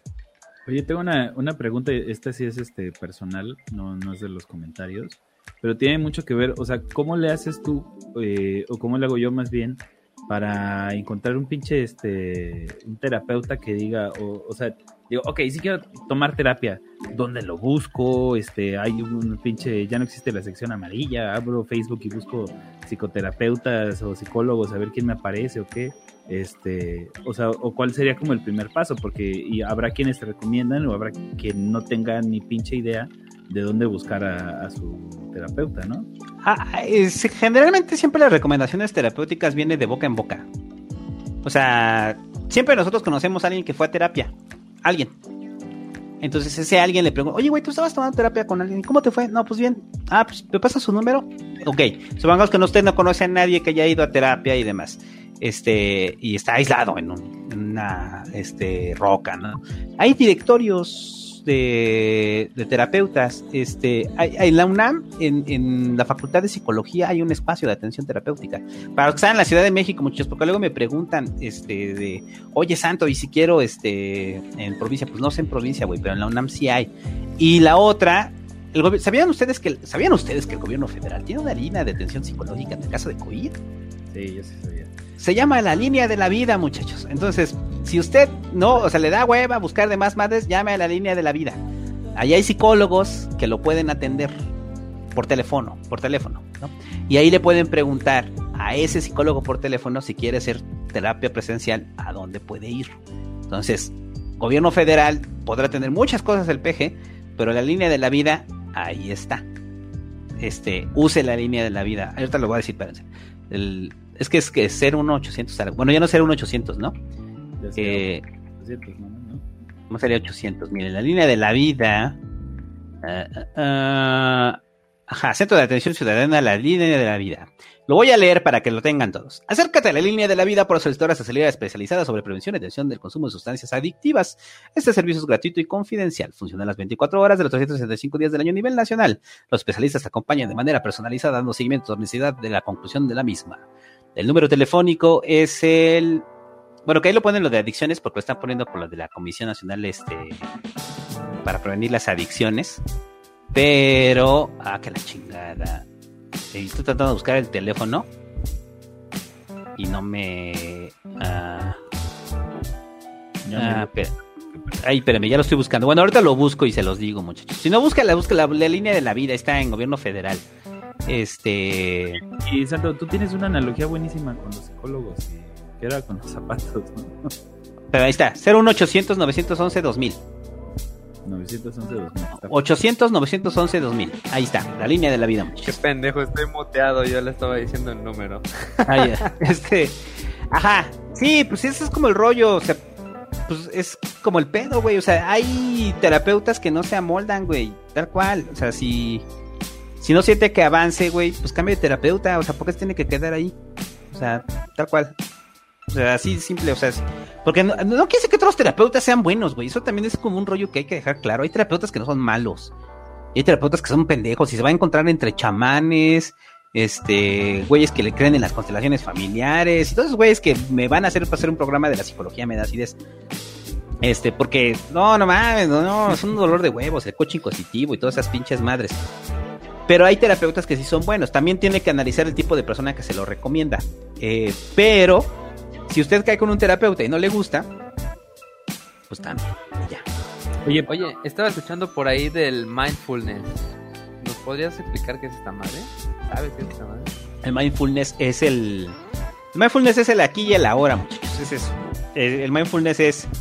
Es lo que les decía una vez más, concentrar la atención. El mindfulness lo que, lo que pretende hacer es que eh, focalices tu atención siempre en el aquí y el ahora. Hay un principio básico de ello. El pasado ya no existe y el futuro no lo sabemos. Entonces, ¿qué es lo único que existe? Pues el presente. Presente. Entonces, eso aplica mucho con enfermos terminales, ¿no? O sea, si yo soy un enfermo terminal, estoy pensando en lo que no hice, que ya no puedo cambiar. Yo estoy pensando en el futuro y en el futuro que me queda. Pues muerte. Entonces, ¿dónde tengo que vivir? Pues en el aquí y el ahora. Son ejercicios que, que hacen ahí para, para, eh, digamos, aterrizarlos en el aquí y el ahora.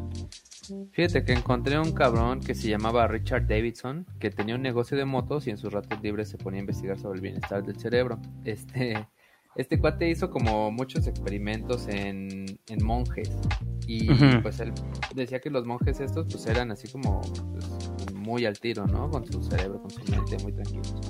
Entonces encontró cuatro puntos importantes este, pues, para tratar la ansiedad, que serían eh, conexiones interpersonales, el Ujú. aquí y el ahora, como mencionas, tener un propósito y la autoconciencia o el autoconocimiento, conocimiento, perdón. huevo, todo lo dijimos. en el Eh, podcast. ¿eh? Somos unas vergas, muchachos. Gallinazo. Ah, no. ah, no, no, aquí, aquí no lo tengo, güey. ¿Quién le iba a poner? Gallinazo, muchachos, somos unas vergas. Para celebrar los mil suscriptores. Ajá. Pero Sí, igual, mencionándolo así, aterrizándolo al, al momento actual, eh, pues estaba pensando como cinco dimensiones relacionadas con el bienestar psicológico en la cuarentena. Eh, pues una de ellas sería mantenerse virtualmente conectado, ¿no? O sea, pues somos, hay que recordar que somos unos seres sociales y que pues es muy extraño encontrar una persona que vive completamente aislada y que tenga una salud mental pues, chida, ¿no? Entonces, eh, ahorita, pues como uno no puede salir a cotorrear, pues obviamente, la neta es que tenemos la facilidad ya con redes sociales y la chingada, pues de comprarte tus chelitas, hacer una videollamada, hacer un podcast, ¿no? Este, o sea, mantenerte conectado con la gente, pues al final de cuentas te va a ayudar, por lo mismo que decía que éramos, somos seres sociales. Número dos, eh, pues también encontré que tienes que arreglar tu puta casa. O sea, también vivir en un entorno que está de la chingada, te va a tener de la chingada.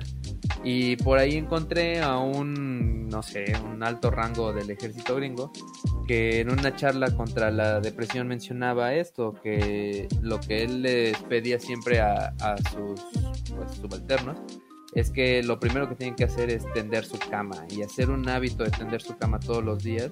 Esto les ayuda a, a crear, en, en primera, hacer un hábito, que en estos casos es muy, muy importante, pero aparte, eh, pues el tener, e- el saber que eres útil, pues te ayuda a estar bien mentalmente. Eh, y va de la mano crear rutinas. O sea, mucha gente en esta pandemia le ha pasado que no pueden dormir, que se les desfasan las horas de comida, o sea, ya no saben ni qué pedo es con sus vidas, de que están todo el día en chanclas y en calzones y la chingada, todos desaliñados porque nadie los va a ir a visitar. O sea, realmente el crear rutinas te ayuda para que también tu cerebro sepa en qué lugar, en qué momento está del día y, perdón, y ayude a que no se te pasen estos momentos y que no se te pasen tus horas de sueño, que no se te pasen tus horas de comida y, y una vez más que te sientas útil, ¿no? El que arregles la casa todos los días, pues te hace sentir bien no estar viviendo en un cagadero. Eh, también encontré que uno debe buscar nuevos pasatiempos, ¿no? Porque pues igual todos pensamos que ver tele, dormir o pendejear con el teléfono, pues ayuda a que tu cerebro se relaje. Pero en realidad el estrés no disminuye con estas cosas. Más bien tienes que entretenerlo haciendo algo eh, que que, ¿cómo se dice? Que te puede ayudar incluso a divertirte. Si tu cerebro realmente se distrae, pues el estrés baja y las tareas pendientes, eh, pues en ese momento se te olvidan, ¿no? Entonces te hace evitar estos pensamientos circulares de los que hemos hablado tanto.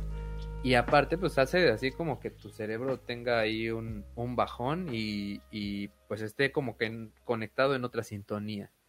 Y la última eh, que encontré, eh, esta que decías de no estar viendo noticias, ¿no? Pues literal es una maldita tortura china. Ahí, este, a modo de conclusión, eh, me gustaría decir que estos tips, o sea, en general sí ayudan, pero creo que el básico de cada uno de estos es entender, número uno, que es un fenómeno que no controlamos la pandemia no la controlamos. es como algo que no podemos hacer nada, güey. La pinche pandemia está ahí, todos rogando que, que ya llegue la pinche vacuna, ¿no? No podemos hacer nada, lo que podemos hacer es generar nuevas normalidades. Sí, güey, no la, no la nueva normalidad de Gatel, sino nuevas normalidades dentro de nuestra propia existencia.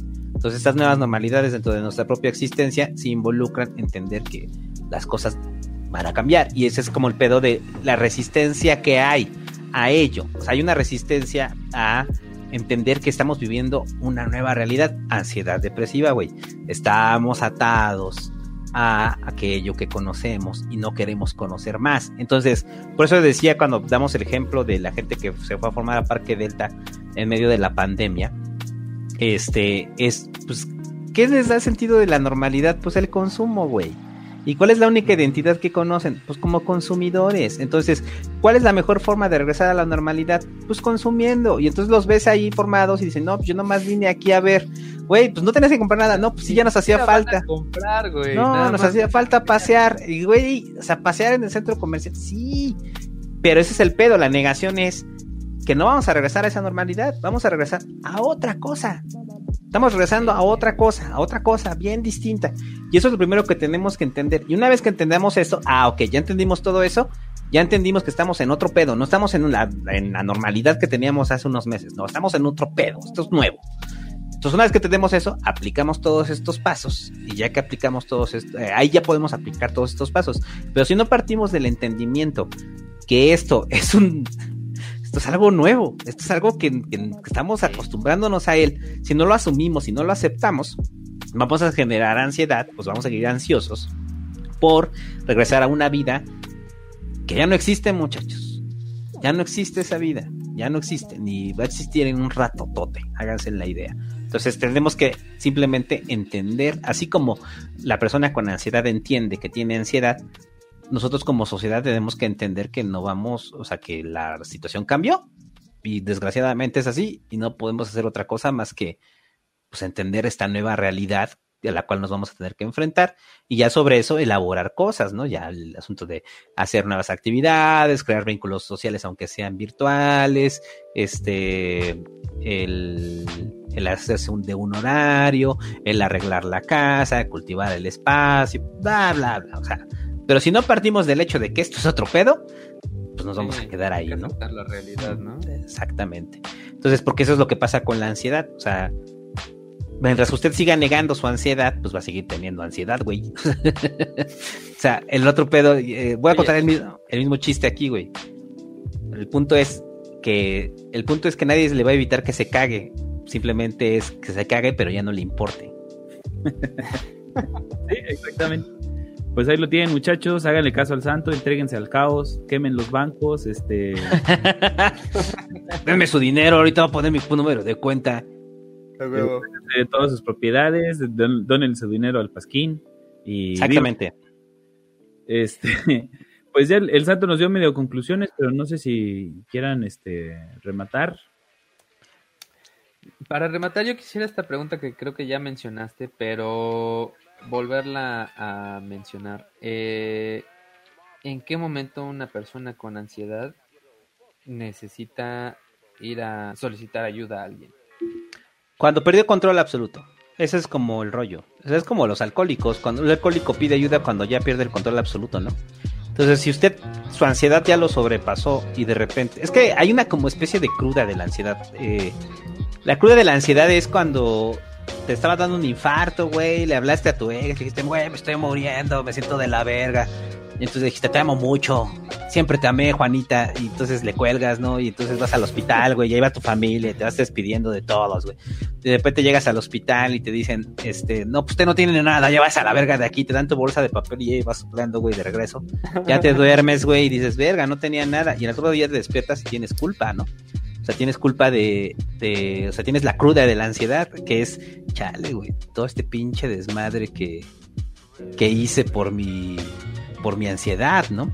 Entonces, el, en, en el caso de, de la ansiedad, así como adicciones y demás cosas, pues siempre hay un límite que se sobrepasa. Y cuando ese límite es, usted perdió el control, usted necesita ayuda. O sea, así de simple. O sea, porque hay gente que puede tener ansiedad y la tiene controlada o no interfiere tanto en su vida. Cuando ya perdió el control y está interviniendo con su, con su calidad de vida, busque ayuda. Así de simple. O sea, probablemente alguien diga, no, yo tengo ansiedad, güey, pero no me afecta tanto. Ah, pues qué chido, güey. Qué chido. Entonces no necesitas ayuda todavía. Pero lo que también es un hecho es que la ansiedad va de menor a mayor. O sea, empiezas con pequeños síntomas y terminas en el puto hospital, ¿no? Creyendo que tienes cáncer de algo, güey. Cáncer de ojo, güey. No es porque te pica uno, ¿no? Y yo, este, en conclusión, eh, más, más de, lo que ya se habló, pues de lo que me gustaría como recordar o, o, este, que se les quede, pues, es esta idea de que el, el mundo eh, sí va a cambiar, pero no necesariamente va a cambiar como ustedes quieran. Entonces, si ustedes están esperando a que la situación sea este, perfecta, a que las cosas mejoren y el universo conspire a su favor, es probable que no suceda, ¿sí? Entonces, uh -huh. eh, más vale desarrollar mecanismos internos para vivir con, el, con la situación, porque lo más seguro es que vivan muchos años y este y se mueran y la inseguridad o la economía o lo, este, lo que sea que les genere ansiedad siga ahí. Entonces, este, es mejor eh, aprender a funcionar a pesar del contexto, ¿no? Entonces hay que desarrollar ciertos, ciertos mecanismos y esos mecanismos, eh, pues obviamente tienen que ver con la ayuda de un experto, ¿no? Entonces, pues busquen ayuda. Y busquen ayuda, muchachos. En serio, si se lo sobrepasa, busquen ayuda. Y entienda que la ansiedad no es su culpa, güey. o sea, sí, es, es, es, simplemente es algo que le pasa. Así como a gente le pasan otras cosas, a usted le pasa la ansiedad. Entonces, si a usted le pasa eso, pues lo único que tiene que hacer pues, es sobrellevarlo, ¿no? Y ya. Yo creo que es importante también mencionar que para una persona que vive fuera de la ansiedad, pues también tenemos que ser un poquito empáticos, ¿no? Y, y, tratar de ponernos, bueno, eso es, eso es en sí la empatía, tratar de ponerte en el lugar de la otra persona. O sea, muchas veces para nosotros que no tenemos tanta ansiedad, eh, pues lo que está pasando pues es así como una sobrereacción, ¿no? Está reaccionando de más. Eh, eh, una reacción exagerada, perdón. Este, entonces, pues igual nosotros tratemos de ponernos en los zapatos de esta persona que siente esta ansiedad y pues tratar de no minimizar tanto el problema, ¿no? Sino ver la manera en la que lo podemos ayudar y para que esta persona salga adelante. Y vigile su ansiedad y cómprese una libreta, chingada madre. no es choro, miren, vean, no mames, ve cuántas pinches libretas tengo yo, o sea, en serio, anoten todo lo que puedan, muchachos. Miren, ahí les va. Tengo una, dos, tres y una de Batman, güey. ¿Qué hubo las que? Entonces, ahí escribe lo más oscuro. Ahí es lo más oscuro. Otra, cinco, güey. Este. Compres una libreta, anote lo que siente. Si no anota lo que siente, como verga va a recordar cómo se sintió. Y ya. Oye, Cale, hoy no dijiste y ya, porque No. está el verdadero y ya. Ajá, ah, de- también dicen y ya, este, Eh, no, no mames, no se roben, los, voy a demandar. Les decía yo, los chistes, ese puto y ya, o sea, ya, ya este, perforó mi mente y ya está hasta, hasta en mi vida diaria lo digo, o sea, estoy así platicando con ya, así, yo, puta Oye, güey, pero, pero nos robamos esa madre y uno que otro chiste, pero ya el pinche Hobbit se robó nuestro chiste de Espinosa Paz como 10 veces lo quemó, entonces ya. Ah, reclámele el Hobbit, güey. Este, no, yo nosotros no robamos chistes, solamente el pez caca, que no me lo robé, es coautoría, güey, coautoría, coautoría. Este, y la, mi chava que siempre está diciendo que le robo chistes. Este, huevo. yo no me robo chistes, Oye, muchachos, los expropio. Este, veamos. y yo creo que igual estaría chido echarse una recomendación de, de cosas interesantes para leer, ver o jugar eh, en este aspecto. En ansiedad, o sea, Sí, para... o depresión. So- sobre todo para ansiedad, yo creo que es como. eh, eh, es que miren, ahí de repente me dicen, eh, Santo, pásame un libro para de autoayuda para la ansiedad, güey. La ansiedad no se cura la con la autoayuda, para la ansiedad, güey. No te va a curar un libro, te van a ayudar a entender cosas. Este. eh, de ansiedad para entender los procesos de ansiedad, vea cine de Woody Allen. Eh, es en serio, el, eh, Woody Allen, eh, casi muchas de sus películas, él, pues es obviamente es Woody Allen y pues, lea o, o lea Woody Allen, tiene un, ¿cómo se llama este pinche libro? Único, put- ah, sin plumas de Woody Allen, aparte que es muy divertido, güey. Este, Woody Allen hace un tratado también bien cabrón sobre la, sobre la ansiedad, o sea, sobre lo que es vivir con ansiedad. Este, y pues el cine de Woody Allen en sí mismo ayuda muchísimo. ¿Viste Match Point, güey? Esa película es increíble. Ándale, por ejemplo, el protagonista de Match Point, este, el Iwan McGregor. No, Ajá. es No, es... Sí, es Iwan McGregor, ¿no? No, ¿Quién es? Este. se llama, No, ¿quién es? El protagonista, el que la mata. Este. sí. Wow. Es este. Se parece, ¿no? No, es- Sí, Ah, no. parece. Es que después tiene una que es con, con Iwan McGregor y tiene una que es con Iwan McGregor y con Colin Farrell. ¿Cómo se llama? Jonathan Rhys Myers. Ah, bueno, ese cabrón. Este, se parece a. Se, se parece a Obi-Wan. Este, ese güey, este, ves todo el pinche proceso de ansiedad que le está generando la ruca, ¿no? Este, todos los personajes de Woody Allen son ansiosos. Vean Blue Jasmine. Blue Jasmine es de las últimas grandes joyas de Woody Allen, este, para entender este, eh, la ansiedad. Eh, y para ya en un asunto más, este, terapéutico, siempre les recomiendo el pedo del, eh, este libro de Fitz Perez, del proceso de, para el, el proceso de convertirse en persona de Fritz Perez, muchachos. Este, que aunque él viene de la escuela de la Gestalt, también sirve mucho, este, el pedo eh, para la, pues para la ansiedad y todo el pinche pedo de la, de la awareness y el, y del mindfulness. Ahí dicen que Hellblade, Hellblade es sobre la esquizofrenia, no sobre el, no sobre la ansiedad. O juega Hellblade, güey. Es una, o sea, está bien cabrón, porque ahí lo hicieron una mano de psiquiatras y psicólogos para, para representar cómo es una persona que vive con, con esquizofrenia. Y aparte está chido el juego.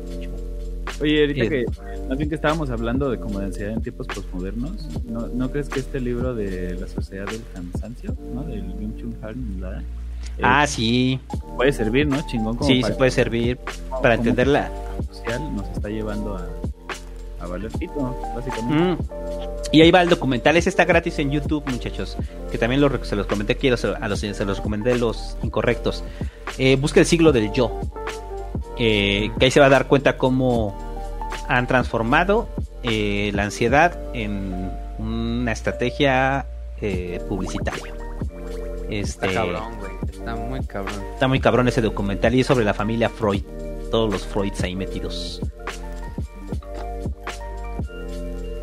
Y, Pues yo les recomendaría como videojuego, eh, no es ciertamente sobre ansiedad, también va un poquito hacia la depresión. Este, ya lo había dicho, tuvimos por ahí un podcast de la depresión. Es Celeste, Güey, si no lo has jugado, te lo recomiendo para que lo streames porque es perro como su chingada madre. Sí, sí, desde cuando es- lo quiero jugar ese. Ajá. Está muy bueno, ya me lo pasé yo en, en Switch, pero está muy muy bueno ese pinche juego.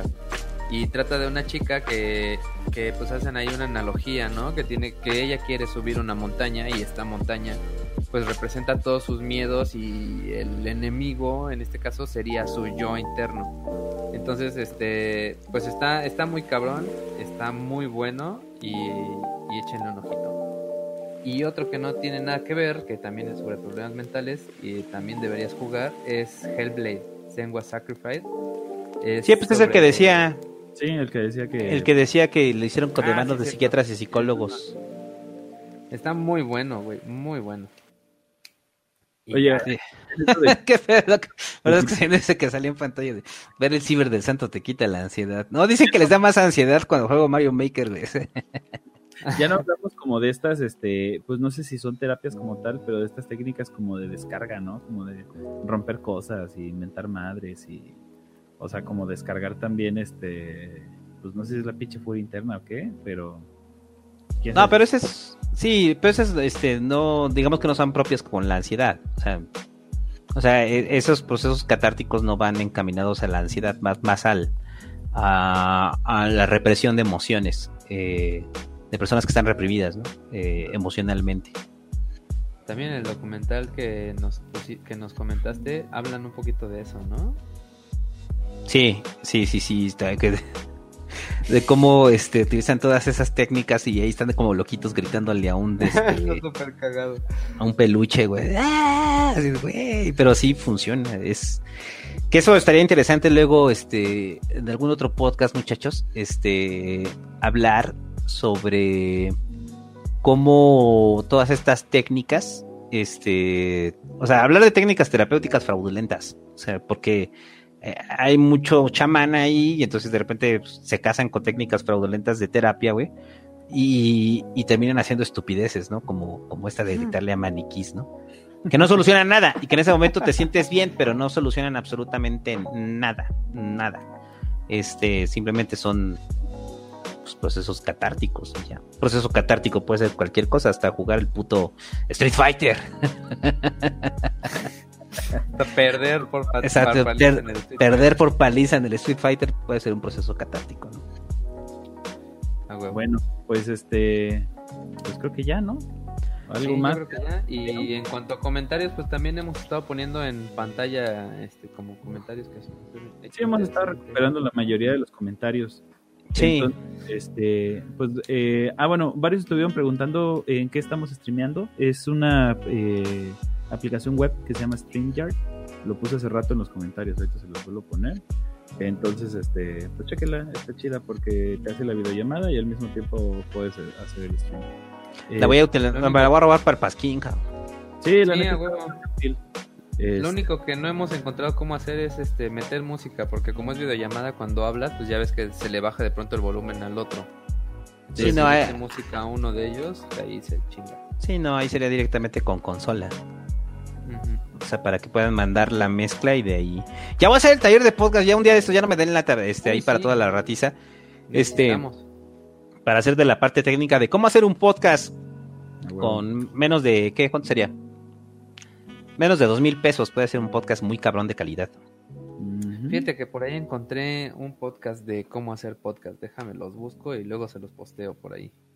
Sí, porque ah, escuchen ahí, este, el- güey, por ejemplo, todos los podcasts que hicimos de Nerdos hace, hace ya 10 años, el Búho y yo, este, todos los hicimos con una consolita, una consolita Behringer así, tal cual. O sea, sea, es de tres canales. Ajá, con esa, esa fue nuestra consola así, este, estrella muchos años.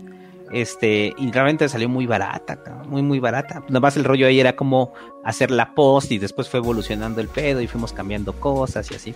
Este, eh, pero en sí se puede hacer un buen podcast con, con poco presupuesto.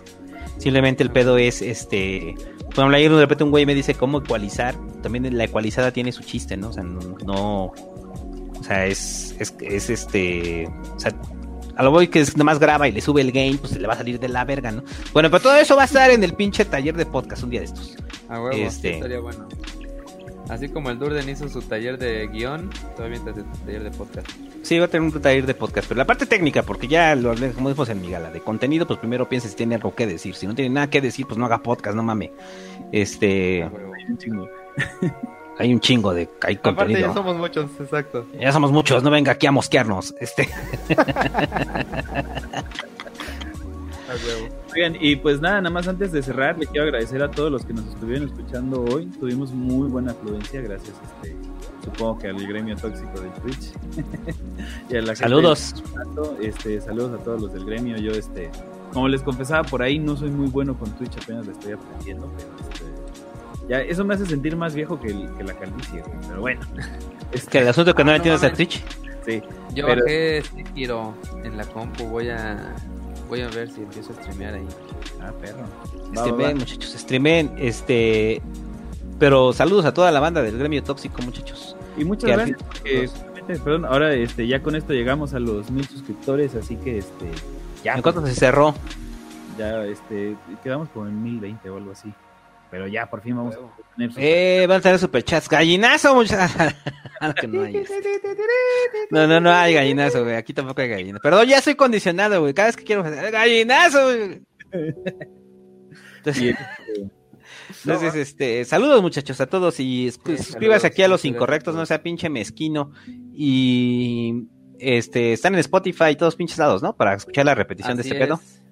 Así es, Spotify, Google Podcast, Apple Podcast, Tu Mama Podcast, este, todos los que nadie iHeartRadio. Eh, me encanta cuando, cuando de repente dicen, es que no mames, güey, YouTube está lleno de anuncios. Pues escúchalo en podcast, pendejo. o sea, ay. no, es que yo nomás consumo YouTube, a todos. Ya, y, Bueno, y hay es- una aplicación que no voy a decir, pero luego les pondré en, en YouTube, digo en este Twitter, que es para ver eh, YouTube sin anuncios. a huevo. eh, ahí dice Leonardo que Raid, Raid muchachos, a ver quién está en línea.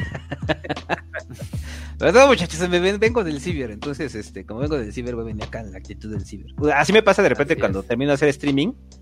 Entonces, como estoy con los tóxicos, y entonces digo, chingan a su madre, pinches pendejos, me cagan la verga, ah, a la verga, ya chingan a su madre, ¿no? Entonces de repente llego al pasquín y digo, buenas noches, hijos de su puta, ay, que aquí es el pasquín, buenas noches.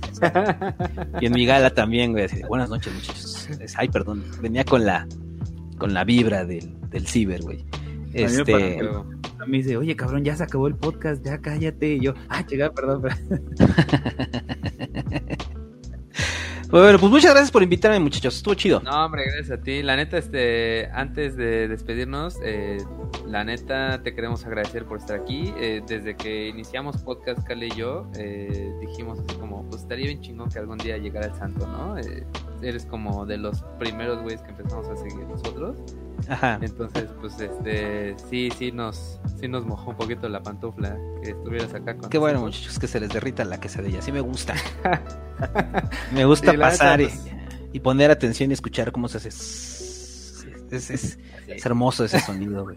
Este, No, fíjate que pensábamos que eras medio mamonzón, pero no, güey, eh, a todo dar. ah, chicas, ¿por qué, por qué todo el mundo tiene esta impresión de que soy mamón, güey? O sea, no, eh, Yo te voy a decir porque no interactúas en Twitter, güey.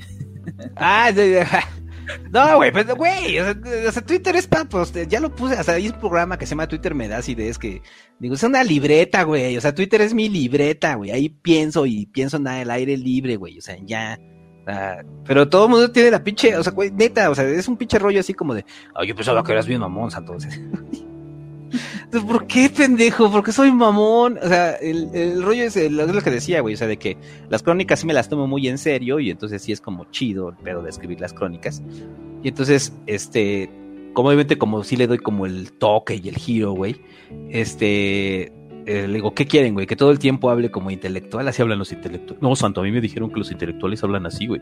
Entonces cuando de repente llegan y estoy, hijos de su puta madre, váyanse a la verga, que la chingada. O sea, es- es- güey, entonces, ¿qué, güey? ¿Cómo quieren, güey? Que hable como intelectual todo el tiempo. O sea, güey, pues escribe serio, güey, habla serio. Pues no, güey, se llama campechonacidad, campechanosidad. Es un concepto acuñado Ah, por mí, que el David se robó.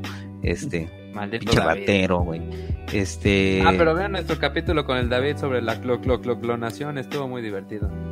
Y ahí con el David. También estuvo el búho aquí, ¿no? También, con lo del diablo. Sí, sí. Estuvo. Este- Estuvo bueno. estuvo, estuvo en en Marte. Marte. Y nos falta invitar al Hobbit, pero ese nos da miedo porque luego es muy elevado. Tenemos que pensar ahí un tema bien elevado para ese güey. Para que se vayan la pacheca. Y ahí preguntaban cuál es el nombre del autor del libro. Fritz Perls, muchachos. Fritz Perls, como el gato, como Fritz the Cat. Eh, y ya, muchachos. Este, Antes ya. de irnos, ¿dónde te podemos encontrar, Santo? Todos pinches lados con el SR Santo, así tal cual. El SR Santo, póngale ahí, sale todo, todo. O sea, mi pinche grupo sanguíneo, güey. Ahí sale en el. en Los Google. jueves está en un podcast que se llama El Pasquín aquí en YouTube. Véanos, ahí tenemos una cápsula que a veces salimos y a veces salimos a Mándenla a tiempo, cabrón. Se maman. O sea, pinche cápsula. O sea, por eso les decía que el chiste del blockbuster, güey. Ya me cerraron el blockbuster, güey. Y avienten la pinche cápsula ahí los incorrectos al Twitter, güey. Entonces, Ya lo vamos, vamos a empezar a hacer desde el miércoles, porque por querer poner los vídeos más actuales, Ajá. empezando el jueves como a las 6. Recuerden que el, el te- tienen hasta las 3 de la tarde, güey, para mandar el, el, el- su cápsula. Este. Y ya, es, ah, es que me- yo hice ese chiste, güey, de que yo ya no quiero salir en más podcasts porque soy el pinche Latin lover de los podcasts, güey. O sea, de que decía de Ah, que. Latin lover opinando de deportes, güey. Latin lover bailando Colo Fox, güey. O sea, Latin lover, güey, hablando de política, güey. Latin lover, güey, jugando en Twitch, güey. O sea, ya váyanse a la verga, güey. Ya va a tomar un mes, va a desaparecer, este. No, pero y por eso ya no que, o sea, por eso lo alargué, porque la, la verdad es que también, pues, bueno, David de repente me dice, güey, cae la poesía. No, que no, ya, güey, es, es- ya, o sea, ya, mira, yo con el Pasquín y con eh, las crónicas y el Ciber ya estoy chido, güey. Pues repito, en mi gala yo colaboro, muchachos. Entonces, un día esto le voy a pedir vacaciones al Hobbit, güey. Oye, güey, ya dame vacaciones, ya. O sea, hay temas que de repente, pues, ya no me. Ya no me competen, güey, desde mi área. Nomás digo pendejadas o me quedo dormido, porque aparte ya estoy viejo, güey. Entonces. Entonces, este. Por eso es el pinche pedo del Latin Lover de los podcasts, güey. Entonces ahora vamos a bailar este. Colo Fox, güey. Mañana voy a estar en tres podcasts más, muchachos. Este. No,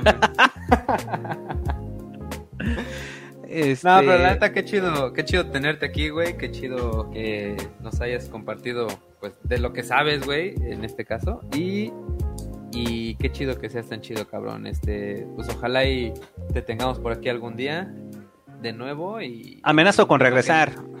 A huevo. Lo- ahora lo que queremos hacer es buscar algún tema de que tal vez no conozcas y te tengamos que poner a estudiar, cabrón. Ah, estaría chido. Como, como mi gala. Este- como mi gala en los viernes. este. Este, pu- cu- usted se dará cuenta en mi gala cuando yo no sé de un tema, simplemente me callo. Y ya, es lo que hago. Callarme. Porque si usted no sabe, también es molesto el pedo de estar ahí de- tratando de dar maromas con tal de demostrar que sabe algo y dice puras pendejadas. Entonces, si no sabe, cállese. Ya, así es la vida, muchachos. Calle, prende. Lléveselo de de eslogan para su vida. Si no sabe, cállese. Y si no quiere quedarse callado, pues aprenda. Y ya. Top 7 podcast del santo. Exactamente, muchachos. Ya nomás, este, Laura preguntaba en qué programa hacemos la cápsula. Eh, está la, la edito yo en Adobe Audition. Este, si quieres, este, Laura, escríbeme por Twitter en Cara Alcázar, así, estoy en todos lados, pero escríbeme en Twitter y ahí este te paso el programa pirata. y no, este, no, no es pirata, es este, libre de parabenos. y este, igual este, te echamos eh, eh, la mano ahí con la edición, pero tú escríbeme y lo vemos, ¿sale? Y ya, porque ya parece más plática de borrachos que este que podcast. Vamos a pararle. Órale, ¿Qué no es un podcast? Más o menos, más Los o menos así. Este, Ah, mira, aquí- pues ya- nada. Ya que hiciste corazoncito, yo también los puedo hacer, güey. A huevo. Como en el Twitch. De Ay, los Hombre, quiero. pues, gracias a todos. Gracias por alcanzar mil seguidores. ¡Eh! Felicidades, muchachos. Por. Gallinazo. Gracias, gracias. Es- No tenemos Este, de- pero Felicidades, muchachos, por sus mil seguidores. Ojalá sigan creciendo el incorrecto. Los vamos a seguir recomendando ahí en el Pasquín, no se preocupen. ¿no? La- ya- yo sigo pensando que la comunidad podcastera es como la comunidad LGBTI. Todos nos conocemos y entre todos nos mezclamos y entre todos nos cogemos. Entonces, este, así es la comunidad podcastera, muchachos. Este, porque así, pues precisamente hace rato que estábamos en el, en el ciber, pues él fue con los inmamables, ¿no? Y eso ya son de, uh, los pinches inmamables ya son de hace un chingo de años. Este, y ya, muchachos, ya me voy. Arre, arre también nosotros somos Incorrecto Podcast. Gracias por escucharnos y corre la micale.